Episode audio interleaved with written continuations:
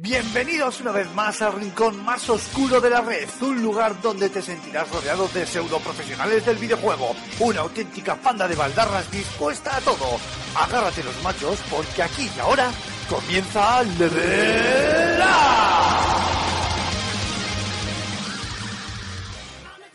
Muy buenas a todos, bienvenidos una semana más a, a Level Up, vuestro podcast de videojuegos de FS Gamer y que ya sí que sí eh, ha entrado en, en, la semanita más caliente de, del año en lo que a videojuegos tiene que ver, porque estamos ya en las puertas, por así decirlo, de, de este 3 2017, un, un E3, una feria que se celebra todos los años en Los Ángeles, como, como ya sabéis, y que siempre viene cargadita de muchas noticias, de muchísimos rumores y sobre todo de mucha expectación. Y como no podía ser de otra manera, en Level Up, pues nos hemos propuesto sentarnos de una forma bastante informal y tranquila a dar nuestras predicciones, eh, a comentar las noticias que de, los, de las presentaciones, de, de, los anuncios que ya se conocen y sobre todo a sacar nuestra, nuestra bola de cristal porque ya somos expertos y de hecho nos hemos traído a, a Antonio Santo que, que, nos está acompañando y aprovecho para saludarle que es experto en hacer predicciones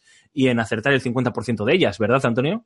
Sí, tengo una, un ratio de éxito muy superior a la de los analistas de la industria. Yo no, no sé qué hago aquí entre vosotros. El sentido común, tío. Es el sentido común. Sí, a ver, hay, hay muy poquitas sorpresas. Una industria que mueve tantita, tanta pasta no puede permitirse tantita, porque he hecho tantita, soy Flanders de repente. eh, una industria que mueve tantísima por ahí. Eh, pasta no puede permitirse tampoco salirse mucho del guion previsto. A veces te pueden sorprender un poco o, o, bueno, mucho, como en el caso de Switch, pero son cosas que pasan poco y que pasan en grandes lanzamientos de plataformas o cosas así. Pero en cuanto a juegos de L3, L3 mmm, consigue ser una contradicción andante en el sentido de que es un show previsible construido a base de sorpresas. Es decir, eh, eh, digamos que todas las conferencias son como, ¿sabes? Estos, juegos que tiene mi hija, por ejemplo, en los que hay que meter formas, hay que meter un círculo en una forma de un círculo, una, una, estrella en una forma de estrella y cosas así. La estrella puede ser roja, azul o verde, pero es una estrella.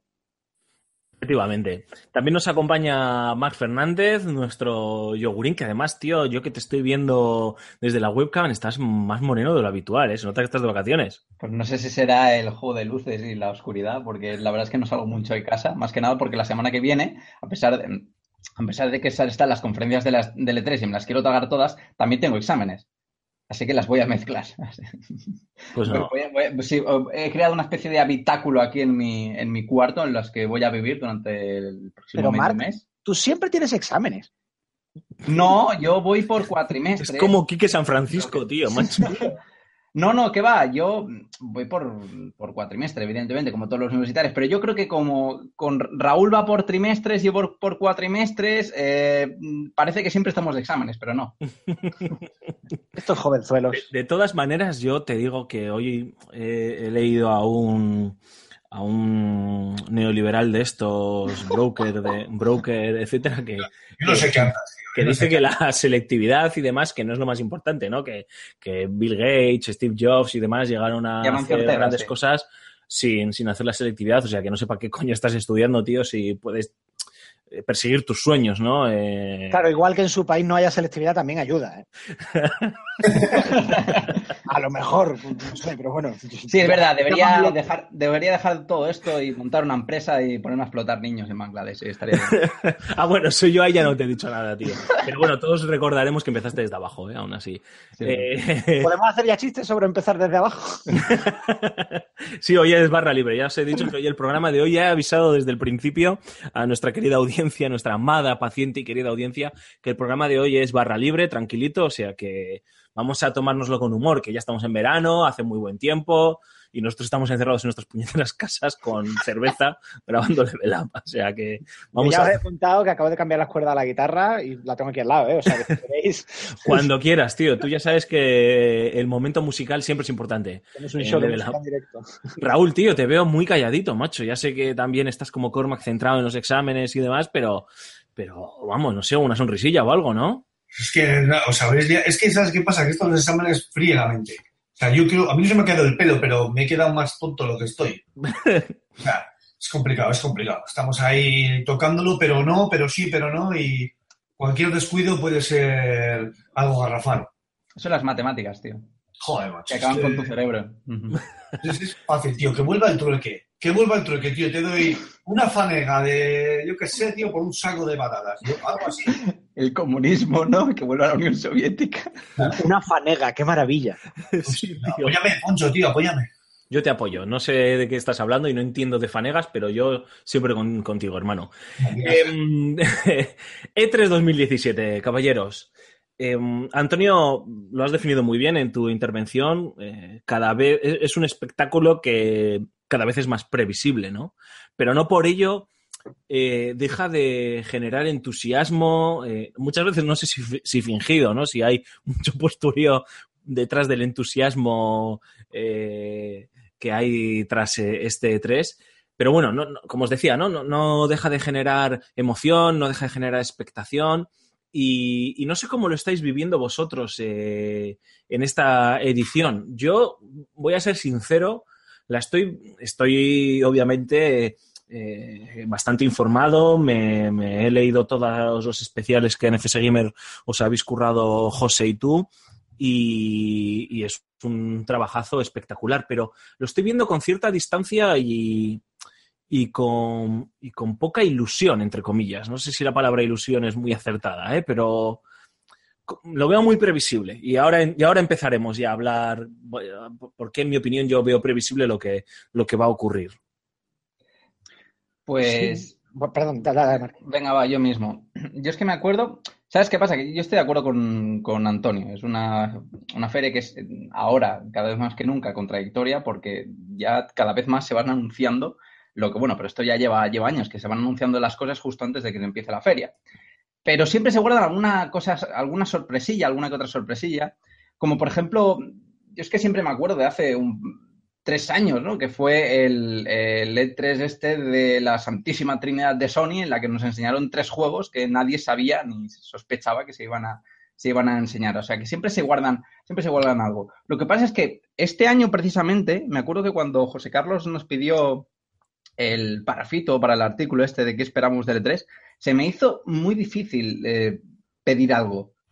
Porque yo no sé vosotros, pero a mí me parece que eh, este está siendo un año fantástico a nivel de, de, de- de videojuegos. O sea, creo que es el mejor, para mí es el mejor de la generación. Esta primera mitad de año ha sido alucinante. Y con tanta, con tanta calidad de nivel de, de juegos, rollo Zelda, rollo Nier, rollo Horizon, rollo Injustice 2, eh, Persona 5, no sé qué pedirle a la feria. Entonces, como que, mm, como no estoy en un año insatisfactorio, el E3 no es mi última, mi última esperanza, por así decirlo. Entonces, tampoco me importa mucho que en este 3 se enseñen las cuatro cosas que ya se sabe, que sea súper mega predecible, que no haya sorpresas. No lo sé, así que la verdad es que estoy bastante... Te diré más, no es que llevemos un buen, una buena mitad de año, lle- llevamos un año y medio o un par de años bastante, bastante interesante. Porque desde, la, la generación arrancó despacito, pero diría que de Witcher 3 para adelante vamos de juegazo en juegazo. Cada dos meses como mucho hay algún título fantástico. Eh, o sea que por ahí sí que estoy de acuerdo contigo. Pero bueno, de cara a este 3, eh, yo estoy escéptico más que por lo que dices tú, Marc, por el detalle de, mm, de mirar al pasado, ¿no? Eh, digamos, por, por los ciclos y el ciclo que toca ahora. Eh, esta generación ya, ya hemos visto, ya está bastante, bueno, no lo hemos visto, ¿no? Pero está bastante claro que va a ser más corta de lo habitual, va a ser más corta que otras. Y me estoy acordando del E3 de 2012, cuando todos sabíamos que había una nueva generación en marcha, eh, que se iba a anunciar pronto, pero que todavía no. Mm, Y estaba, era una feria, pues al final, mm, de mentirijillas. Mm, Todo el de transición. Claro, sí. todo el mundo estaba conteniendo el aliento sabiendo que lo gordo estaba por llegar y no te puedo enseñar lo realmente importante porque lo realmente importante viene para unas máquinas que todavía no están anunciadas. O sea, estás diciendo, Antonio, que el E3 Guay va a ser el 2018. Yo creo que sí, pero si no por porque estén ya. mm, a ver, creo que vamos a tener mucha más expectación antes del E3 de 2018 de la que estamos teniendo ahora, aunque es posible que nos decepcionemos. Mm. ¿Por qué? Porque probablemente las máquinas no se vean durante el E3, pero yo creo que el año que viene ya sí van a empezar las filtraciones y los rumores sobre, la, sobre PS5 y Xbox, la que sea. O sea, estás Eh, contando que, que Scorpio, yo ya, yo te voy lanzando, te voy lanzando ya. Scorpio es el experimento intergeneracional de Microsoft para una futurible Xbox en 2019, por ejemplo. Claro, es que yo creo que la siguiente generación, eh, o sea, eh, Scorpio y PS4 Pro, las dos. Sí, PS4 sí, Pro sí. ya está fuera. Que esto ha sido un pasito y que la próxima generación, pues no creo que tarde mucho en salir, igual 2000, finales de 2018, 2019, una cosa así. Mía. Eh, y que será pues otro pasito extra desde Scorpio, desde PS4 Pro y probablemente retrocompatible, de manera que el hecho de que sea una generación más corta no cabree tanto a la gente porque los juegos te puedan servir. O sea, según tú, la siguiente generación de consolas va a ser una PlayStation 4 Pro Pro y una Xbox Scorpio Scorpio. ¿No? Mm, A ver, es que ten en cuenta varias cosas. Primero, eh, no, esta generación está dando mucho dinero, tampoco interesa cortarla desde ya, aunque las máquinas se hayan quedado cortas En, en poco tiempo, yo creo, ¿eh? en poco tiempo. Las máquinas ya no yo dan creo para que esta más. es, es la, es la generación que más, eh, que en menos tiempo se han quedado más cortas de potencia. Claro, pero bueno, porque ya lo dijimos en su día, para poder mantener la etiqueta de precio no se podían venir muy arriba. Hmm. Entonces, eh, de cara al año que viene, pues eso, que se anuncien nuevas máquinas, que se empiecen a hablar de ellas, que estemos hablando ya de una nueva generación retrocompatible con la anterior, tal. Aprovechando también que el ciclo económico va para arriba, que la gente empieza a tener más dinero, es el momento de lanzar otra, no vaya a ser que vuelva a bajar. A mí ya hay muchas cosas del, del ciclo económico, de mirar la industria, las cifras de la industria, que me hacen pensar que, no para este año, pero que para finales de 2018 o para 2019 vamos a empezar ya a hablar de, la nueva generación y se va a empezar a salir. Entonces, este 3, por ahí, ¿qué me parece que vamos a ver? Pues evidentemente va a haber grandes juegos, luego hablamos de eso si queréis, pero grandes sorpresas de, de- de Xbox y de, de PS4, pues no, no las veo tan claras. ¿Que habrá dos o tres cositas? Pues sí, pero probablemente lo gordo, gordo, gordo de dejarnos con la, con la boca abierta está por venir. Va a haber mucho porque tienen que tirar, tienen que alimentar eh, PS4 Pro y Xbox Scorpio. O sea que sí que va a haber mucho para ahí. Pero es que es lo que digo, eso no nos va a sorprender demasiado, porque es un pasito más de lo que ya hay. Sí, a ver, eh, está por ver. eh, no me gustaría centrar todavía el debate en Scorpio, eh, pero, pero creo que, que hemos destapado un poco el dar las esencias y voy a aprovechar para meter la cuña. Yo creo que, que está por ver cómo Microsoft quiere vender Scorpio, porque, bueno, pues está claro que va a ser una máquina integrada en todo ese ecosistema que están montando y demás, y, y queda un poco eh, entender cómo va a ser su relación con Xbox One, el, nombre que va a adoptar, eh, el catálogo, eh, bueno, ese tipo de, de- porque PlayStation dejó muy claro que PlayStation 4 Pro era pues su, la alternativa para el usuario más hardcore, por así decirlo, y tampoco es que sea un salto cualitativo de, de la hostia, o sea que no vamos a engañarnos. La PlayStation 4 Pro es la PlayStation 4 que tenía que haber sido en su momento, pero que como tú decías, Antonio, para mantener los precios y, y demás, pues eh, no, no se podían venir muy arriba en, en 2013 y tuvieron que esperar hasta, hasta el año pasado, ¿no? Y, y en cambio Microsoft sí que, en mi opinión, está jugando un poco a, lógicamente también para mantener la, expecta- la expectación, para mantener el interés, eh, está, está jugando a, la ambigüedad, ¿no? A la hora de transmitir el mensaje de Scorpio, creo yo, ¿eh? Pero bueno, ya, ya veremos. Eh, no me gustaría en esta primera parte del programa centrarnos mucho en Scorpio. Creo que, que tras el bloque de los juegos eh, puede ser uno de los bloques importantes. Pero me gustaría quitarnos, por así decirlo, las dos raras, en mi opinión, eh, de, o de las dos cosas raras, en mi opinión, de este 3, que va a ser, por un lado, ¿qué protagonismo le prevéis a la realidad virtual? Que os recuerdo, y ahora te dejo que hables, Raúl, que no has hablado antes, prácticamente, que os recuerdo que el año pasado, bueno, tuvieron cierto protagonismo, también era, por así decirlo, el año de la realidad virtual, etcétera, etcétera. Y segundo, eh, Nintendo vuelve a ir un poco a su bola, ha realizado, realizó ayer eh, un, un Nintendo Direct de 8 minutos, creo recordar, o sea, que fue como Sí, bueno, de, fue una- como- un engaño, pero vamos, fue de mofa. de marca mayor. Que para anunciar lo que anunció, que oye, que está muy bien y es súper respetable, pues yo creo que lo podían haber mantenido para su spotlight en Los Ángeles.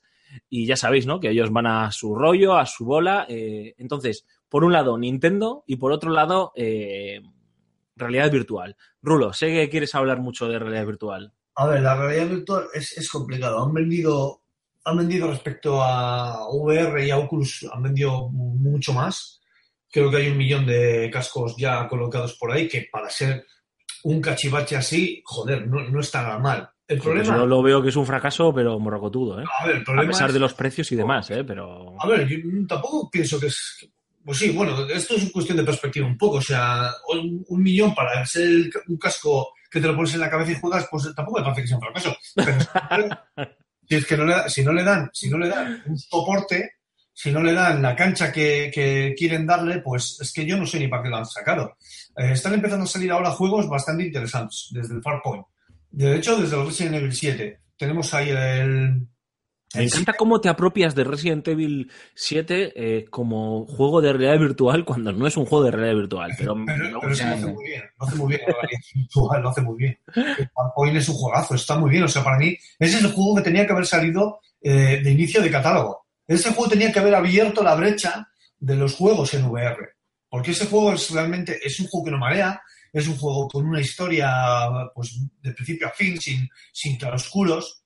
Y está muy bien, y tiene una jugabilidad que, que está muy bien, a pesar de todo ello. Si le quitas la VR, el juego se queda en nada. Ya te lo digo. Pero ¿qué pasa? Que la inmersión es lo que le da la gracia. Entonces tenemos unos cuantos. en el E3. Pero solo hay uno, ¿no? Es que ¿Eh? solo hay un juego de VR. Solo hay un juego de VR exclusivo de VR hecho para VR. Solo hay uno, ¿no? No, no, hay más. Uno que merezca la pena. Ah, Bueno, eso ya. Pero bueno, el caso es que el caso es que Sony va, va a utilizar este dispositivo para sacar pecho. ¿Sabes? En plan, pues, y ojo, sacar pecho entre comillas. ¿Sabes? Va a coger y va a decir, hemos colocado tantos cascos. ¡eh! Porque realmente eh, Pero ojo con las cifras, ¿eh? Que, Claro. que tampoco, te vuelvo a decir, tampoco son unas cifras de escándalo. Claro, pero comparado, claro, es que tiene, claro, también para, para compararlo con los otros dispositivos, pues joder, es como para sacar un poco de pecho, pero tampoco me parece que sea como para tirar cohetes. Quiero decir, tío, la mitad, el 80% de los juegos que tienes o más son experiencias, tienes que darle cancha. Y los E3 son el escaparate perfecto para, para poder hacerlo y no lo haces. Bueno, estamos especulando, claro, pero, pero no lo haces. Tienes unos cuantos juegos ahí de futuro que, que, que están muy bien, como el Siren y como algún otro así de miedo, claro, siempre vamos a lo mismo y en primera persona. Pero es que tienes otras experiencias en otros dispositivos como el Cronus, en Oculus, en VR, que son auténticos juegazos que, joder, que, te sacan un- una cabeza, ¿no? En cuanto a títulos en, VR. Y Sony tiene una tarea muy jodida, este de tres, porque tiene tres, tres, eh, tres dispositivos, tiene mucho hardware. Tiene la PlayStation 4 Pro, la 4 y la, y la VR. Y si le añadimos a esa consola futura que es con un dock, que han salido rumores y demás, ¿vosotros creéis que eso... ¿Cómo, Eh, cómo, cómo? ¿Qué consola? ¿Cuál? Sí, pues que pues la copia de Sony, pero en Switch. O sea, la copia de Switch eh, para, para Sony. Eso se, ha, eso se rumoreado, pero Frank, lo dudo bastante. Pero eso se rumorea, yo creo que todos los E3. Todos los E3 se rumorea que Sony está trabajando en una portátil. A ver, Y es más- nunca- es y más como- sale. Es más que un rumor porque, bueno, quiero decir, el rumor es, ¿lo van a presentar o no lo van a presentar? Porque las patentes están ahí. Quiero Sí, decir, pero tú puedes, tú puedes eh, registrar una patente por eso, y que eso se quede eso, simplemente eso en eso, en, una patente que no vaya a por lado. precaución. ¿no? claro, por eso digo que el rumor es si lo van a acabar lanzando o presentando o no. A mí me parecería un suicidio, porque es que son cuatro dispositivos. Entonces, ¿por qué es que la Vita ya ni la cuento? Que esa es otra de las grandes No, diferencias. la Vita PlayStation no sabe cómo matarla. Mira, ahora mismo, eh, a- hablando de portátiles, a Sony le interesaría más, fíjate lo que te digo, sacar una pantalla. Ya está, es una pantalla que tú puedas jugar en tu casa sin la tele. Y que te mande la señal por Bluetooth o por Wi-Fi o lo que sea. Sí. Le interesa más eso que sacar una portátil. Sí, coger y hacer una PS Vita así, una pantalla y Y poder arreando, claro. claro, coger el DualShock y poder parearlo con la pantalla y, y ya está. Y si quieres jugar sin la tele, ya lo tienes. Pues a parece es, es un cacharrito que podrías vender por X, pues yo qué sé, por 100 euros, y que vendes un montón, porque es un caprichín, y que no te metes en el jaleo de una nueva portátil con el fracaso que ha sido la última. Pero bueno, Alfonso, tú dabas dos, dos claves. Eh, por un lado, a ver por dónde sale Nintendo. Sí, claro. Por eso otro lado, la realidad virtual. Primero, lo, lo segundo. Eh, yo decía en mi artículo de FS Gamer que lo que más espero de. De quien más espero y quien más sé que me va a decepcionar es Nintendo. Eh, porque lo demás, más o menos, lo, lo tengo el- dentro de las coordenadas de lo, De lo habitual. De lo, de lo habitual, de lo factible. Que, pues Sony me va a sacar algo de Naughty Dog. En este caso sabemos que es de Last of Us, pero bueno, siempre. Ya está, tío. Todos con el pene eh, erecto. Eh, bueno, no, ya sabes que bueno, yo le tengo poca. preferiría que hicieran una nueva historia. Pero bueno, Bloodborne 2. sacarán el, el DLC de historia de Uncharted, sacarán God of War 4, perdón, eh, 5. eh, que tenía un subtítulo que no era God of War 5, pero ahora no me acuerdo. Pero bueno, me entendéis. O sea, pues sacarán sus dos o tres exclusivos que están más o menos previstos. God of War 4, ¿no? Eh, God of War- Bueno, no, claro, es que el 4 fue God of War El Ascension. 4 es Ascension, sí.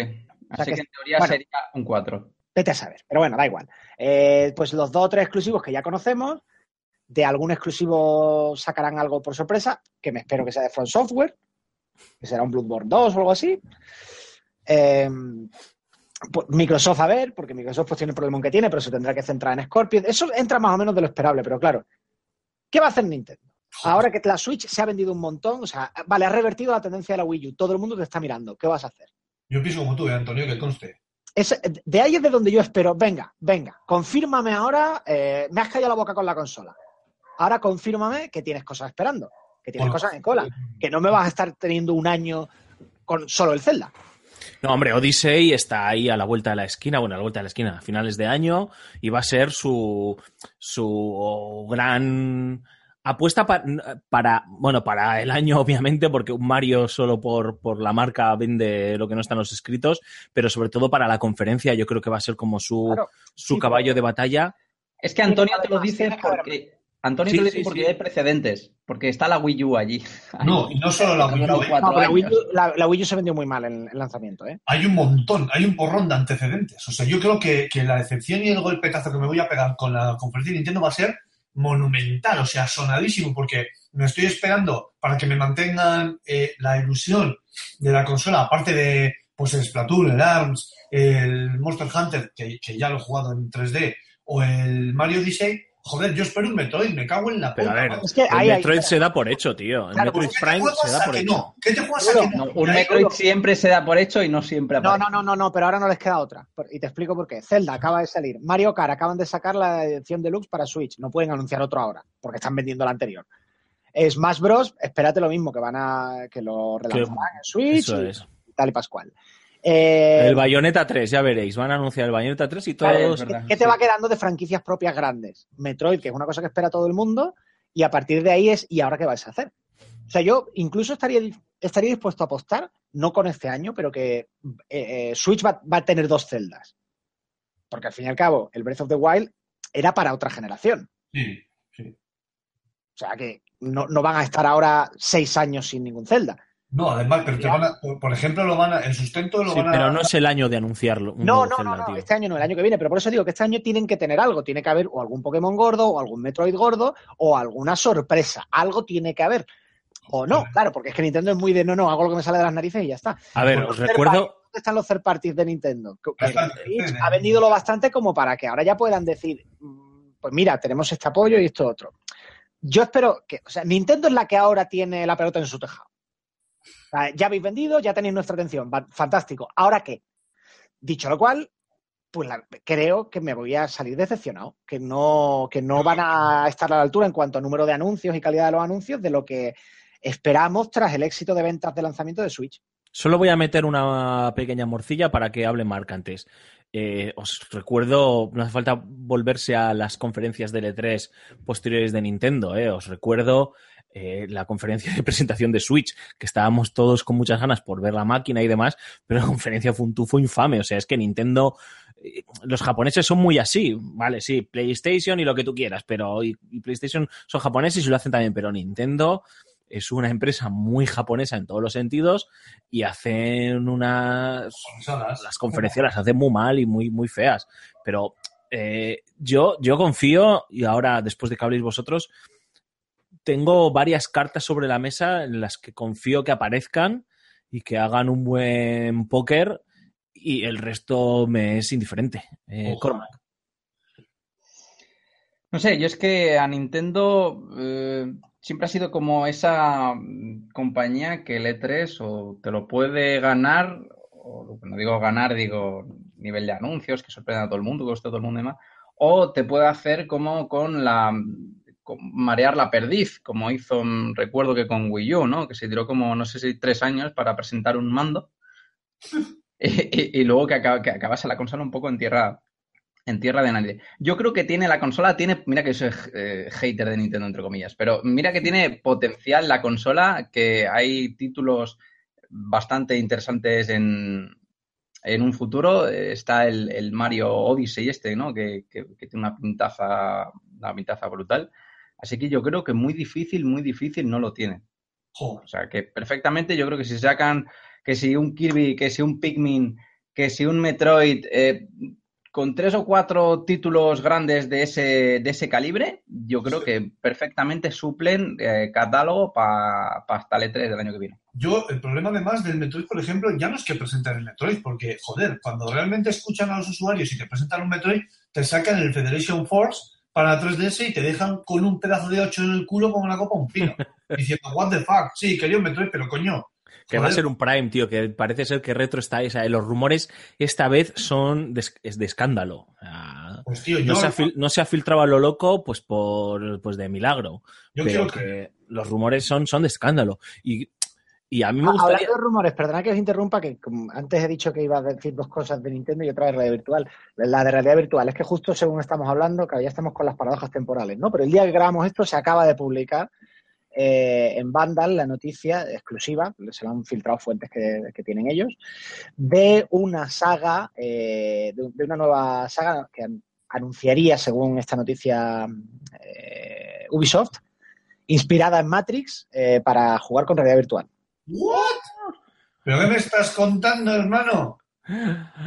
Puta Ubisoft, tío. O sea, va a ser ese el juego que va a hacer que me compre la... rápidamente. Ubisoft desveló hace unos días lo que prepara para el E3 y, entre otras cosas, como Far Cry 5 y el nuevo Assassin's Creed, ha confirmado que en su conferencia anunciará una nueva propiedad intelectual. Fuentes de Vandal nos han filtrado la existencia de una nueva saga de Ubisoft que podría ser la que anunciarán en el E3 de este año con el nombre en clave de Spirit Site, que no será el definitivo porque, entre otras cosas, el dominio web está registrado desde los 90, esta saga aparentemente combinará la idea vista en la película Matrix con la realidad virtual, tal y como puede verse en la ilustración conceptual, bla, bla, y a partir de ahí pues hablan de la ilustración conceptual que han, que han presentado, que según ellos pues se la, se la ha filtrado alguna fuente de, dentro de Ubisoft. Venga, que Ubisoft sea la compañía que me haga comprarme la realidad virtual es, es poético. Manda huevos, sí. Yo, de verdad, macho, que cada vez alucino. Puede ser, puede ser, porque Ubisoft, fijaos que ya ha hecho sus pinitos en la realidad virtual, ha estado tanteando mucho la... Ha hecho cosas grotescas, ¿eh? el Águilas Creed es, eh, vamos, o sea, para que se lo metan por donde, por el arco del triunfo. Bueno, pues es de, es de las experiencias que mejor usa. No te digo más. Esas son las cosas que se hacen para financiar. A ver, la, idea, de la, de la saga, el, punto de partida está muy guay. Sí, sí, sí, efectivamente. y puede ser un buen impulsor para la red virtual. A ver qué tal.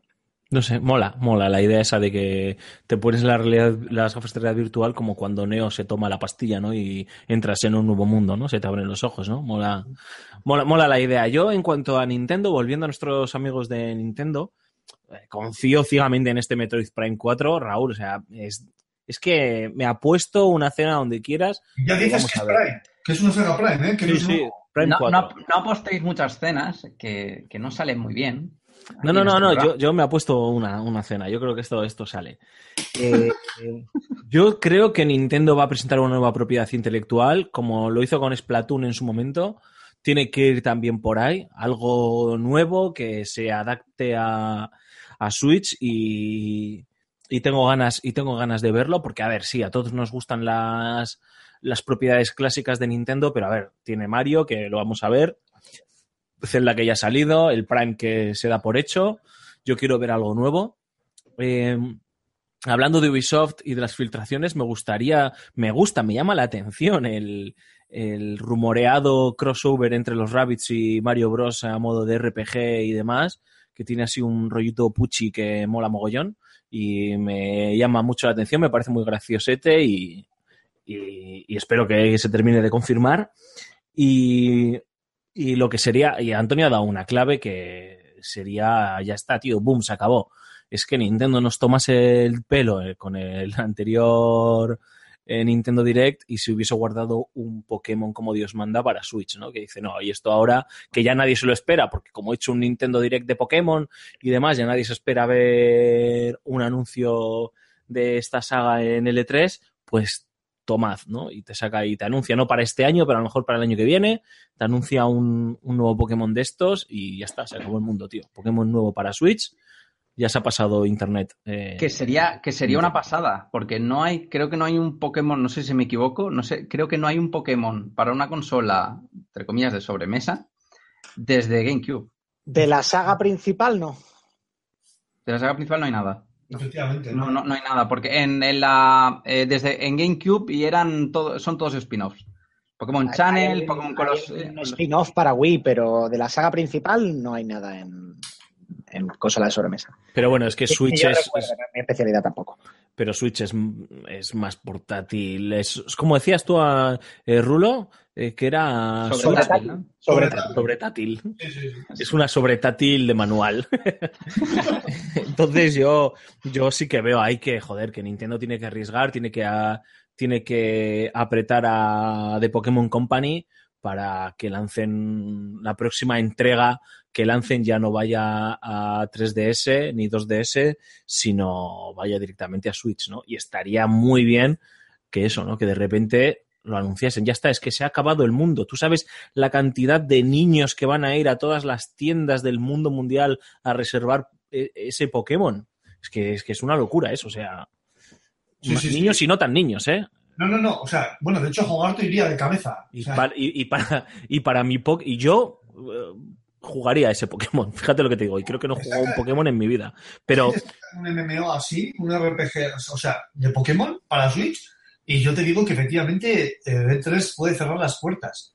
Y ya está, y se acabó, me voy aquí y ya está. Ahí está A ver, no, es, no es- no es un anuncio loco, pero de, de estos, yo que sé, como suele hacer PlayStation a veces o Microsoft en sus buenos tiempos, pero es un anuncio con la suficiente enjundia, relevancia y importancia eh, para que pueda entenderse en el sentido de, vale, hay que, ojo, third parties, tenéis que tomar en serio a Switch porque es que esto va a vender como rosquillas. Y ahí viene mi, mi otra pregunta y vamos agilizando si queréis el debate y nos metemos con juegos de las, de las otras compañías y demás, pero Antonio, lo has dicho, third parties, es que es el gran talón de Aquiles de, de Nintendo y de Switch. Eh, debe de obsesionarse Nintendo eh, por conseguir el apoyo de third parties que te acaben haciendo un FIFA chusquero, porque es que no nos engañemos, el, a lo mejor nos sorprenden, ¿eh? pero voy a hacer de Nostrapacus. El FIFA que nos van a anunciar en, Electronic, en la conferencia de Electronic Arts para Switch va a ser un FIFA chusquero.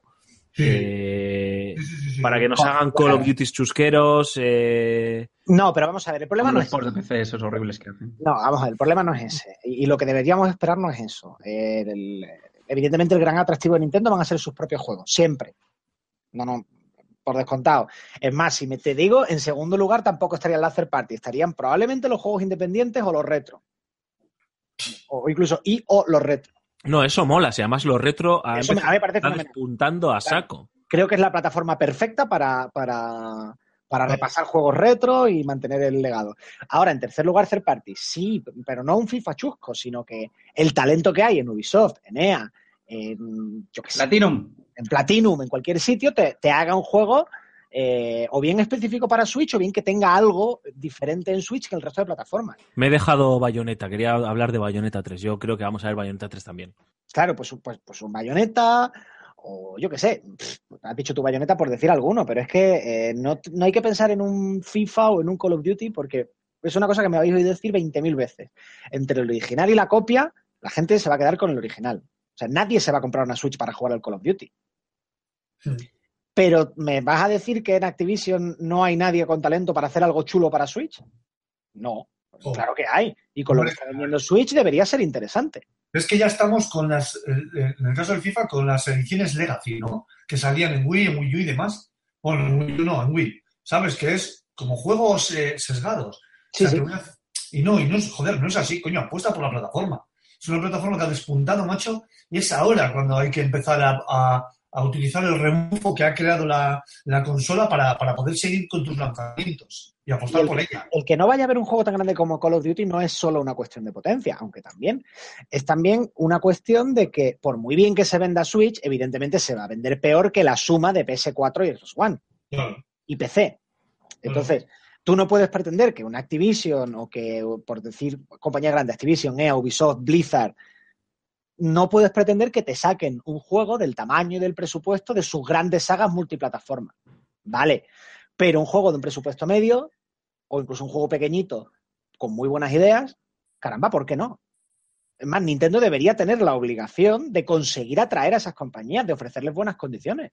Yo lo espero, tío, pero sabes que las compañías van a ver las ventas estratosféricas de Nintendo, porque yo creo que si, y es algo que damos todos por hecho, si Nintendo sabe abastecer la demanda que va a recibir la consola para eh, la campaña navideña y demás, va a venderse como churros, las compañías van a verlo como una oportunidad de volver a meter sus refritos. O sea, es que, a ver, esto, esto es así, es lo que más pena me da y, y lo que más negro me pone muchas veces, ¿no? Yo creo que como bien dices, Nintendo debería intentar presionarles de alguna manera para, vale, venga, tío, entiendo que no te vas a gastar eh, 100 millones en hacer un juego para únicamente para Switch, pero joder, destina parte de tus recursos, parte de tu talento para hacer algo nuevo con una IP diferente si quieres, o oye, con una IP conocida, pero que sea algo eh, completamente diferente y exclusivo de Switch.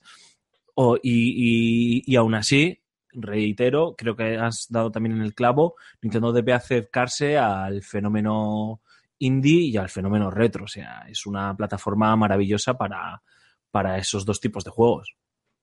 Yo es que con lo de las, con lo de las third parties, quizá no ahora en, en este 3, porque tampoco es que ahora mismo lo que ha dicho Antonio, lo que habéis dicho, de que Switch ya ha colocado las consolas, ahora pues a ver qué es lo que tienes, ¿no? Pero yo creo que si en este 3 mmm, se lo ocurran, se esfuerzan y nos sorprenden a todos con un eh, buen catálogo de software eh, que cubra hasta el próximo año por lo menos, o los dos siguientes, de juegos propios, y te sacan algún bombardazo que sepas que va a ser un vende consolas total, por ejemplo, no sé, me imagino una locura, un Pokémon Colosseum 2. O sea, eso sería eh, la repanocha.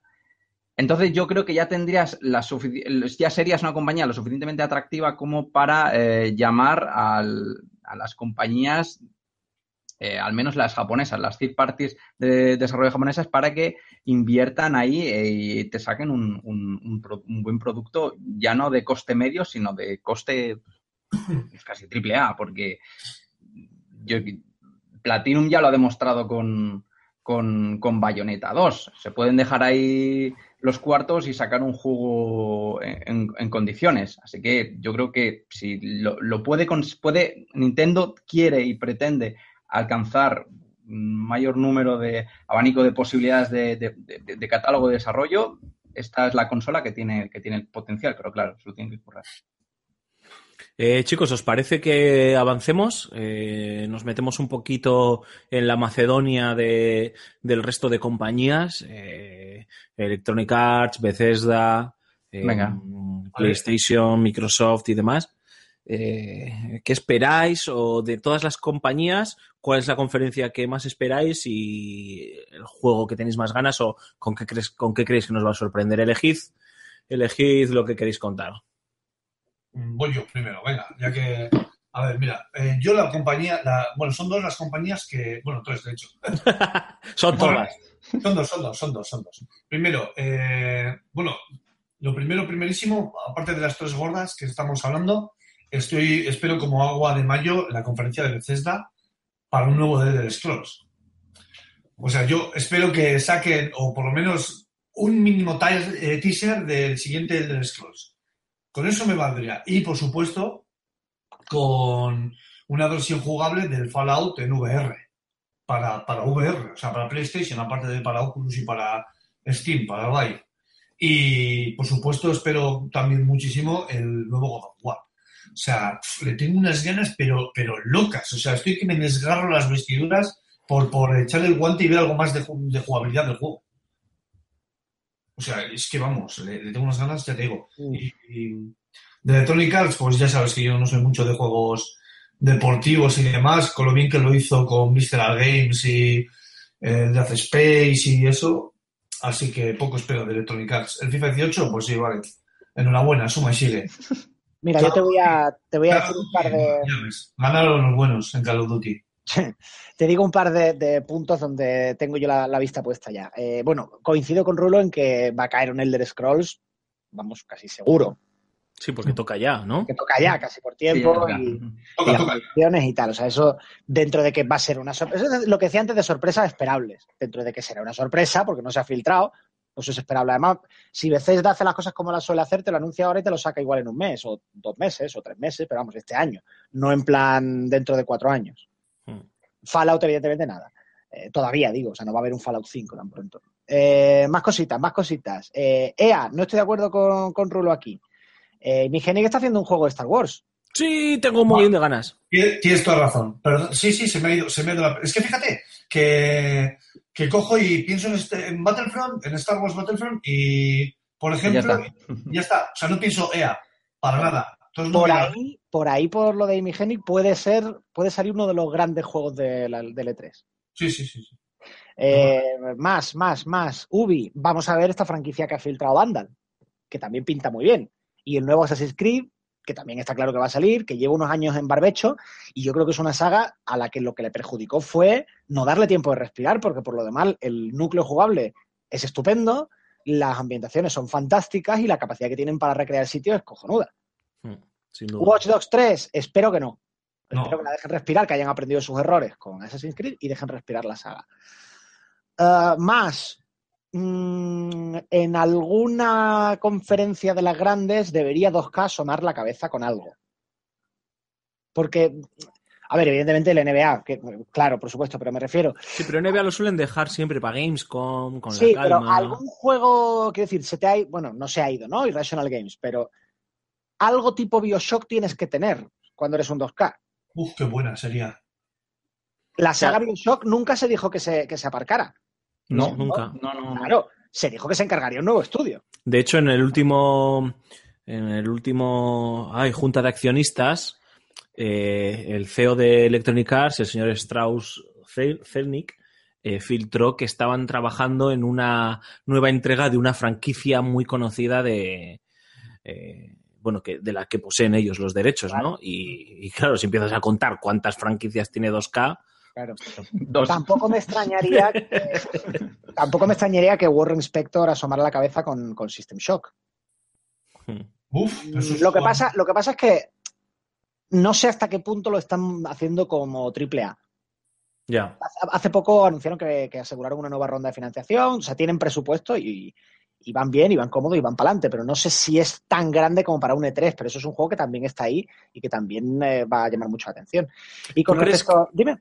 ¿Tú crees, Antonio, que eh, eh, la historia dice que Rockstar no suele estar en los E3, no se prodigan por, por este tipo de eventos, pero joder, han retrasado hace un mes el juego, eh, medio año prácticamente, y, y no sé, es- la gente se ha quedado entre, vale, es lo normal, es lo esperable, es Rockstar, pero también un poquito fría, ¿no? Y a lo mejor aparecer en alguna de las conferencias no te digo con un gameplay espectacular, pero con algo de Red Dead Redemption. Si te ¿Lo lo, ves? ponen, va a ser un tráiler de, de- este, cinemático de 20 segundos para que la gente haga "¡Eh!" y Sí. se oiga un follón en la sala. Pero RDR no habían dicho ya que no iba a ir al E E3. Pues yo, francamente, dudo, ¿eh? dudo que asome la cabeza, pero Es que Rockstar no, no suele ir a los E3 directamente, o sea, se la, se la suda, no lo necesitan.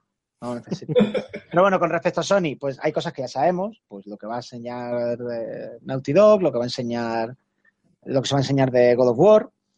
Yo creo que tiene que haber algo más. Deben de tener algo en la recámara de algún exclusivo mm, eh, que, que vayan a, pues que nos deje con la boca abierta. Y yo apostaría por algo de Phone Software.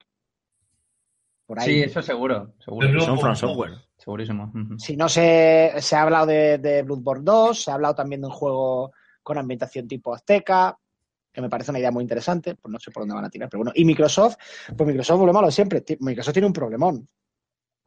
Porque tiene que llenar un show y no tiene con qué llenarlo. Con una, aparte con una consola. Aparte, claro, pero ¿qué le pones a la consola? ¿Qué le está pasando? a Es- eh, resurrección de Scalebound Rebirth. Es que, bueno, que, que saquen, eh, que saquen un Gears of War. ¿Pero ¿Otro? Otro. Es que eso es, es que, la- es que las sagas que tienen este mm, suyas propias están un poquito de capa caída y un poquito gastadas. Que te saquen Y- un Forza. Y Halo, y Halo no va a estar. Ah, claro, Halo, otro Halo. No pero no va a estar, no, no va a haber ni Halo siquiera. Pero, Halo- pero, pero Halo ni tan mal. Quiero decir, que Halo mueve muchísimo. Yo creo que más que Gears of War.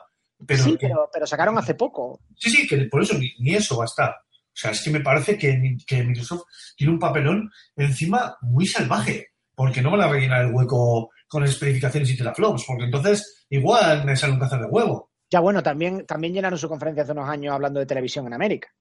Es cierto. Ganas de, ganas de suicidarse, efectivamente. Sí, yo Eso- me tuve que yo a las de la mañana. o sea, Estaba yo ya a las 3 de la mañana viendo aquello, que, vamos, que no había café suficiente en Colombia para mí. Me sorprende, a falta de que, de que hable Cormac, eh, me sorprende que tanto Rulo como tú, y quiero pensar que Cormac también estaría en esta tendencia, no habéis hablado de Destiny 2 y no habéis hablado de Call of Duty. O sea, es como... Bueno, es que a mí no Uh, sí, ¿te sorprende? ¿En serio? Que no hablemos de Destiny. Me da una pereza, me del copón, pero es que me, me da más pereza igual Destiny, macho, no sé. Me tengo unas ganas, o sea, quiero jugarlo, ¿eh? Al Destiny, mucho más que al Call of Duty, pero es que me da Me pereza. encantan las contradicciones de Rulo. de, Me da una pereza, pero tengo unas ganas de la leche. Me da pereza, tío, pero al final es que tengo que sobreponerme, macho, y lo acabaré jugando, creo. Creo. A ver, yo Destiny no tengo nada en contra, ya sabéis que me parece un buen juego y que me parecía divertido, simplemente que a mí no me interesa especialmente. O sea, no lo he citado por eso, no por otra cosa. No... Máximo respeto por la gente que le gusta Destiny, quiero decir que no. Sí, que sí, no- no. No, lo digo en el sentido de que no, no por una cosa un poco populista de, de- de que no se me enfade nadie, que me da igual, sino porque realmente me parece que es un buen juego, simplemente a mí no me atrae, ya está, como otras muchas cosas. Eh, Cormac. Sí, yo creo que Destiny 2 tiene, va a estar se- seguro. O sea, Hombre, no, eh, eso sí, o eso sea, es impepinable. Y estará en la conferencia de PlayStation. Se, y se van a tirar 45 minutos de gameplay en cada conferencia. Infame, eso es infame, tío. Es No, de, de Microsoft, la verdad es que sinceramente lo único que espero es, es que enseñen algo de Cuphead. ¿Os acordáis del indie este que tenía joder, este es rollo, Pero, rollo es- Disney, Yo rollo no, no. Disney antiguo? pero, pero un momento, pero es exclusivo de, de Xbox. ¿De- No, no, pero como- Xbox y PC creo que es, Xbox y es Steam. verdad, sí, Xbox y ¿Sí? PC. Ah, no lo sabía. Sí, sí, Bueno, sí. No, no lo recordaba, de- de- debo saberlo porque he escrito varias noticias al respecto, pero no lo recordaba. Venga, ya que estamos haciendo repaso, EA, que ha salido, no ha salido muy bien parada, mm, tiene que salir un nuevo Dragon Age ya. Porque esto va como. Esto, esto va como Bethesda con eh, Fallout y The Elder Scrolls. Eh, ya ha salido Mass Effect Andrómeda, Andrómeda, ha salido de aquella manera. Y ahora la tienen que compensar de alguna manera. Yo creo que un nuevo Dragon Age, aunque sea un teaser de estos de que estamos trabajando en ello, ya está. Y además, aparte el, el Star Wars de eh, el Star Wars nuevo en el que, en el que estén trabajando, aparte de, del, de- del, del Battlefront 2. Eh, Oye, te voy a cuanto- interrumpir, te voy a interrumpir, Sí. perdona, es que me acabo de acordar, me acabo de acordar. Sí. ¿Sabéis de quién yo creo que va a asomar la cabeza y va a, asom- va a anunciar algo? ¿O vamos a saber algo? Eh, Rocksteady. ostras, oye, pues No, mira. Batman se rumorea. Sí, no, Batman. Rocksteady no va a hacer más Batman. Joder, espero No. que no. Bueno, No. no, que- no es que tenga una... Lo dijeron ellos. Pues que hagan Flash. Oye, No, pero... Eh, primero, hay, hay más superhéroes DC que están ahora de moda. Está ahí Wonder Woman. Superman, que le gusta a Juan Gómez. Superman, es, Superman- Superman es imposible para hacer un videojuego. Sí, hombre, joder, vas chetado. Claro, pero ese es el tema. Si es un juego de Superman, es infumable. Y si, y si lo bajas un poquito y lo nerfeas, ya no es un juego de Superman. ¿Me entiendes? O sea, Superman es un dios, es una metáfora de Jesucristo. O sea, no, no puedes hacer un juego sobre eso porque no tiene gracia, no hay reto. Todos sabemos que ese Jesucristo nació en Kansas. Eh, pe- pero, hay, pero hay más superhéroes. Es que es lo que digo. Hay una peli de. Wonder Woman que lo está petando, por ejemplo, de DC. Y eso sí, mi sueño personal sería que cogieran Marvel, pero bueno. Pero que la se me hostia. cojan Las a Green tortugas Arrow. ninja, Pero- Green ninja. Arrow no, tío. Rocksteady, por favor, la Green Arrow no, tío. ¿Por qué no, tío? A mí me gusta. Es que es la única persona, el único ser en el mundo en el que le gusta Green Arrow. Bueno. Spider-Man da, para, Spider-Man da para buenos juegos, ¿eh? Es que Spider-Man. Spider da para buenos juegos. Los ha tenido, además. Pero está, está Insomniac eh, con el juego de Spider-Man para PlayStation. Ya, ya lo sé. Estoy eh, haciendo una lista de los deseos. Que, hostias, que yo le tengo unas ganas, pero muy grandes, ¿eh? Y luego hay superhéroes de C, evidentemente hay muchos, y ya te este puedes poner en plan más oscuro. Hemos, hemos mencionado, o sea, más oscuro quiero decir menos conocidos, hemos mencionado los más grandes. Y de Marvel, pues sí que hay superhéroes que se podrían sacar cosas muy chulas, que Rocksteady no lo va a hacer, pero que molaría. Iron Man da también para, un buen juego. ¿eh? Thor da para un buen juego. Pero ese sí que es un dios. Pues sí, pero es un dios bastante... a ver, es un dios realmente no lo es. Vamos a ver, la gran gracia de todo es que no lo es. es un extraterrestre dentro del universo de Marvel. la leche. Dentro del universo de Marvel tampoco es gran cosa. Cosa que sí que es Superman. Superman es una pasada, pero Thor está, eh, está en un puesto discretito. A pesar de ser nivel, un dios, además el nivel de poder, cosa que no es gran cosa. Pero porque técnicamente no son dioses como lo decimos, como en el sentido en el que lo decimos nosotros. O sea, los asgardianos simplemente son gente de otro planeta con una tecnología súper avanzada. Ahí está, tío. Tú dile a Ragnar que Thor no es un dios. ¿eh? A ver si tienes los huevos de decirse a la cara. A ver, eh, Hombre, no es Thanos, o no es Thanos, o no es un celestial, o, no es un eterno, ¿sabes? O Galactus, o en fin. O sea, hay gente con poderes que sí son de dioses para, digamos, lo que nosotros entendemos habitualmente por un dios. A una guardia no se le puede matar.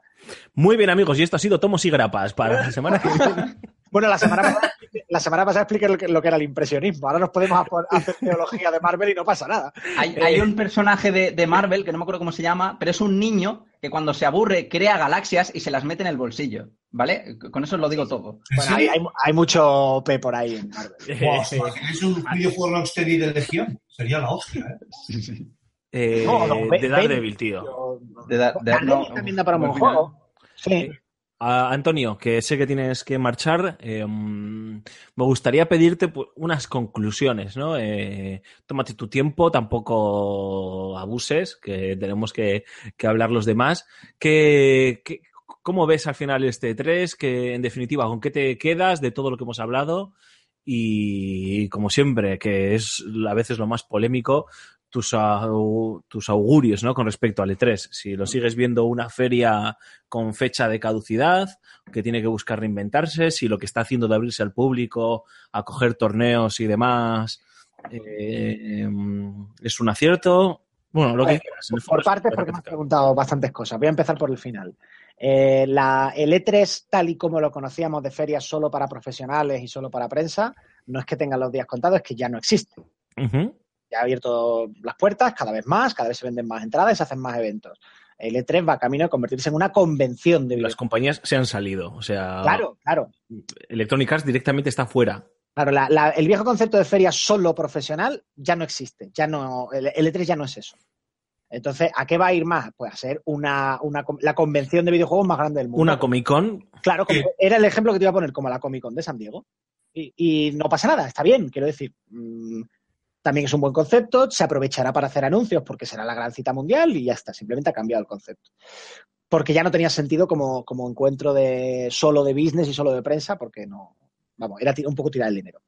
Dicho eso, ¿qué espero de la feria este año? Estoy un poco escéptico, como, como hemos estado comentando. Creo que no va a ser una feria de, de, las que pasen a la historia, como si ha habido otras en los últimos años. La de 2013 fue muy chula, porque se anunció la nueva generación de consolas. La del año pasado estuvo también bastante interesante llevamos dos, tres años de ferias un poco más potentes y este año yo creo que va a tocar eh, confirmar, confirmar rumores, eh, sacar más de juegos que, se llevan esperando mucho tiempo y las, las dos, tres sorpresitas que hay en, cada conferencia. Eh, es el turno de Sony y de Microsoft de convencernos de, de, que realmente es buena idea esto de las consolas intergeneracionales. Es el turno de Nintendo de demostrar que la Switch no es flor de un día ni ha sido suerte en su lanzamiento y que ha venido para quedarse y para hacer una trayectoria importante, para dejar huella. Y si llega alguna sorpresa, debe venir por la línea de nuevas propiedades intelectuales, porque vivimos en una industria de videojuego dominada por eh, el miedo al riesgo. Y si mi, deseo, mi gran deseo, sería que en caso de sorpresas que lleguen por ahí, en forma de gente tomando riesgos y anunciando nuevas propiedades intelectuales, nuevas franquicias y juegos con conceptos sorprendentes. Eso es un poco eh, lo, que, lo que me gustaría ver. Dicho lo cual es lo que sé que no va a ocurrir. Entonces, espero una feria bastante conservadora, la verdad. Creo que no va a haber. eh, sí que va a haber sorpresas, pero va a haber sorpresas dentro de las coordenadas de lo posible. No, no va a haber nada revolucionario, en mi opinión. Ojalá me equivoque. ¿Te vale como resumen? Me vale estupendamente. Pues Antonio, como siempre, muchísimas gracias por escucharte y la semana que viene en pleno E3 pues nos vemos, vamos comentando toda, toda la información. Ya sabéis que podéis leer los artículos de opinión de Antonio y de información en fsgamer.com, además de en su Twitter, arroba Antonio Santo. Y, y nada, oye, en Level Up, nos escuchamos la semana que viene. Venga, guapos, que me voy al parque a columpiar a mi hija. Por la sombra. Hasta luego. Hasta luego. Cormac, te hemos interrumpido. Cuéntanos, tú, tú que además de Destiny y Call of Duty que esperas como, agua de mayo, ¿qué, más esperas? Vale, pues a mí hay una cosa que me volvería, bueno, hay muchas cosas que me volverían loco, pero hay una en concreto que la veo un poco más eh, posible, que es que eh, para el año que viene, por lo menos porque este año ya está cubierto en cuanto a juegos de lucha, que anunciasen eh, Soul Calibur 6. El Virtua. Fighter rumoreado también de Sega, por ahí. También estaría bastante bien. Sí, sí, alguno de esos dos, pero sobre todo eh, Soul Calibur 6, por gustos personales. Vuelve, la lucha, como Dios manda. Más que nada porque la última entrega, esa de Soul Calibur Legends, que fue que era un juego free to play en PlayStation 3 que, requería de micropagos, si no, no se podía jugar. Pues fue, bastante, fue, sí, fue bastante desastroso. O sea, fue un desastre. Y yo, yo le eché horas, ¿eh? pero fue vamos, es que no se podía avanzar si, si no pagabas dinero. Así que me gustaría que recuperase un poquito la dignidad esta franquicia. Y ahora que el género está que lo peta, eh, estaría bastante bien que anunciase una sexta parte de, de Tomo y Lomo. También tengo muchas ganas de saber algo de la nueva entrega, del, del nuevo juego en el que está trabajando Miyazaki, el de From Software. Él, a pesar de que se hayan rumoreado varias cosas, y bueno, está Bloodborne 2, pero Bloodborne ahora mismo es de Sony, no es de. eh, no sé, creo que no, es- se encarga From Software o al menos el equipo de Miyazaki de manera directa. Así que él dijo también hace tiempo, cuando eh, salió Dark Souls 3, que quería, su sueño sería hacer un juego ambientado en el, en el futuro, un juego futurista. Así que estaría, ver, estaría gracioso ver un, un Souls rollo con ambientación Star Wars. sería bastante curioso. Sí. Pero bueno, eh, por ejemplo, el juego de Spider-Man, que estamos hablando de, de superhéroes. Spider-Man no, es un, no es un superhéroe que, no- que, me, que me haga mucha gracia, pero el juego la verdad es que tenía bastante, bastante buena pinta. Creo también que sería un buen momento para que Kojima se luzca y enseñase algo de Death Stranding que no fuese un, me- un mero tráiler CGI conceptual. Sí que me genera una pereza extrema, tío. Y fíjate que admiro a Kojima, ¿eh? pero su forma de presentar los juegos creo que se ha quedado en algunos momentos desfasada, macho. Aplaudimos, aplaudimos que nos ponga el tráiler de una peli, tío. sí, ¿verdad? Cuatro- Sí, que te el de reparto, plano- de parte plano del reparto, ¿no? Sí, es que es como, venga, tío, ala, venga, que te den por saco. Es que un poco más, sí, la verdad es que un poco más y le hacen ficha en Film Affinity. Pero, Seguro que tienes. Seguro que tiene, efectivamente. pero yo me conformo, sinceramente, con que salga, venga y salga el CEO de Square Enix y diga Kingdom Hearts 3 para primavera de 2018 y por mí ya pueden cerrar el 3. Buah, ya está. ¡Boom! Y Cormac tenemos que ir a reanimarle porque está echando espuma por la boca. Es que eh, hace... ¿Tú no crees hace que mucho- existe o son los padres, tío? Sí, Son sí.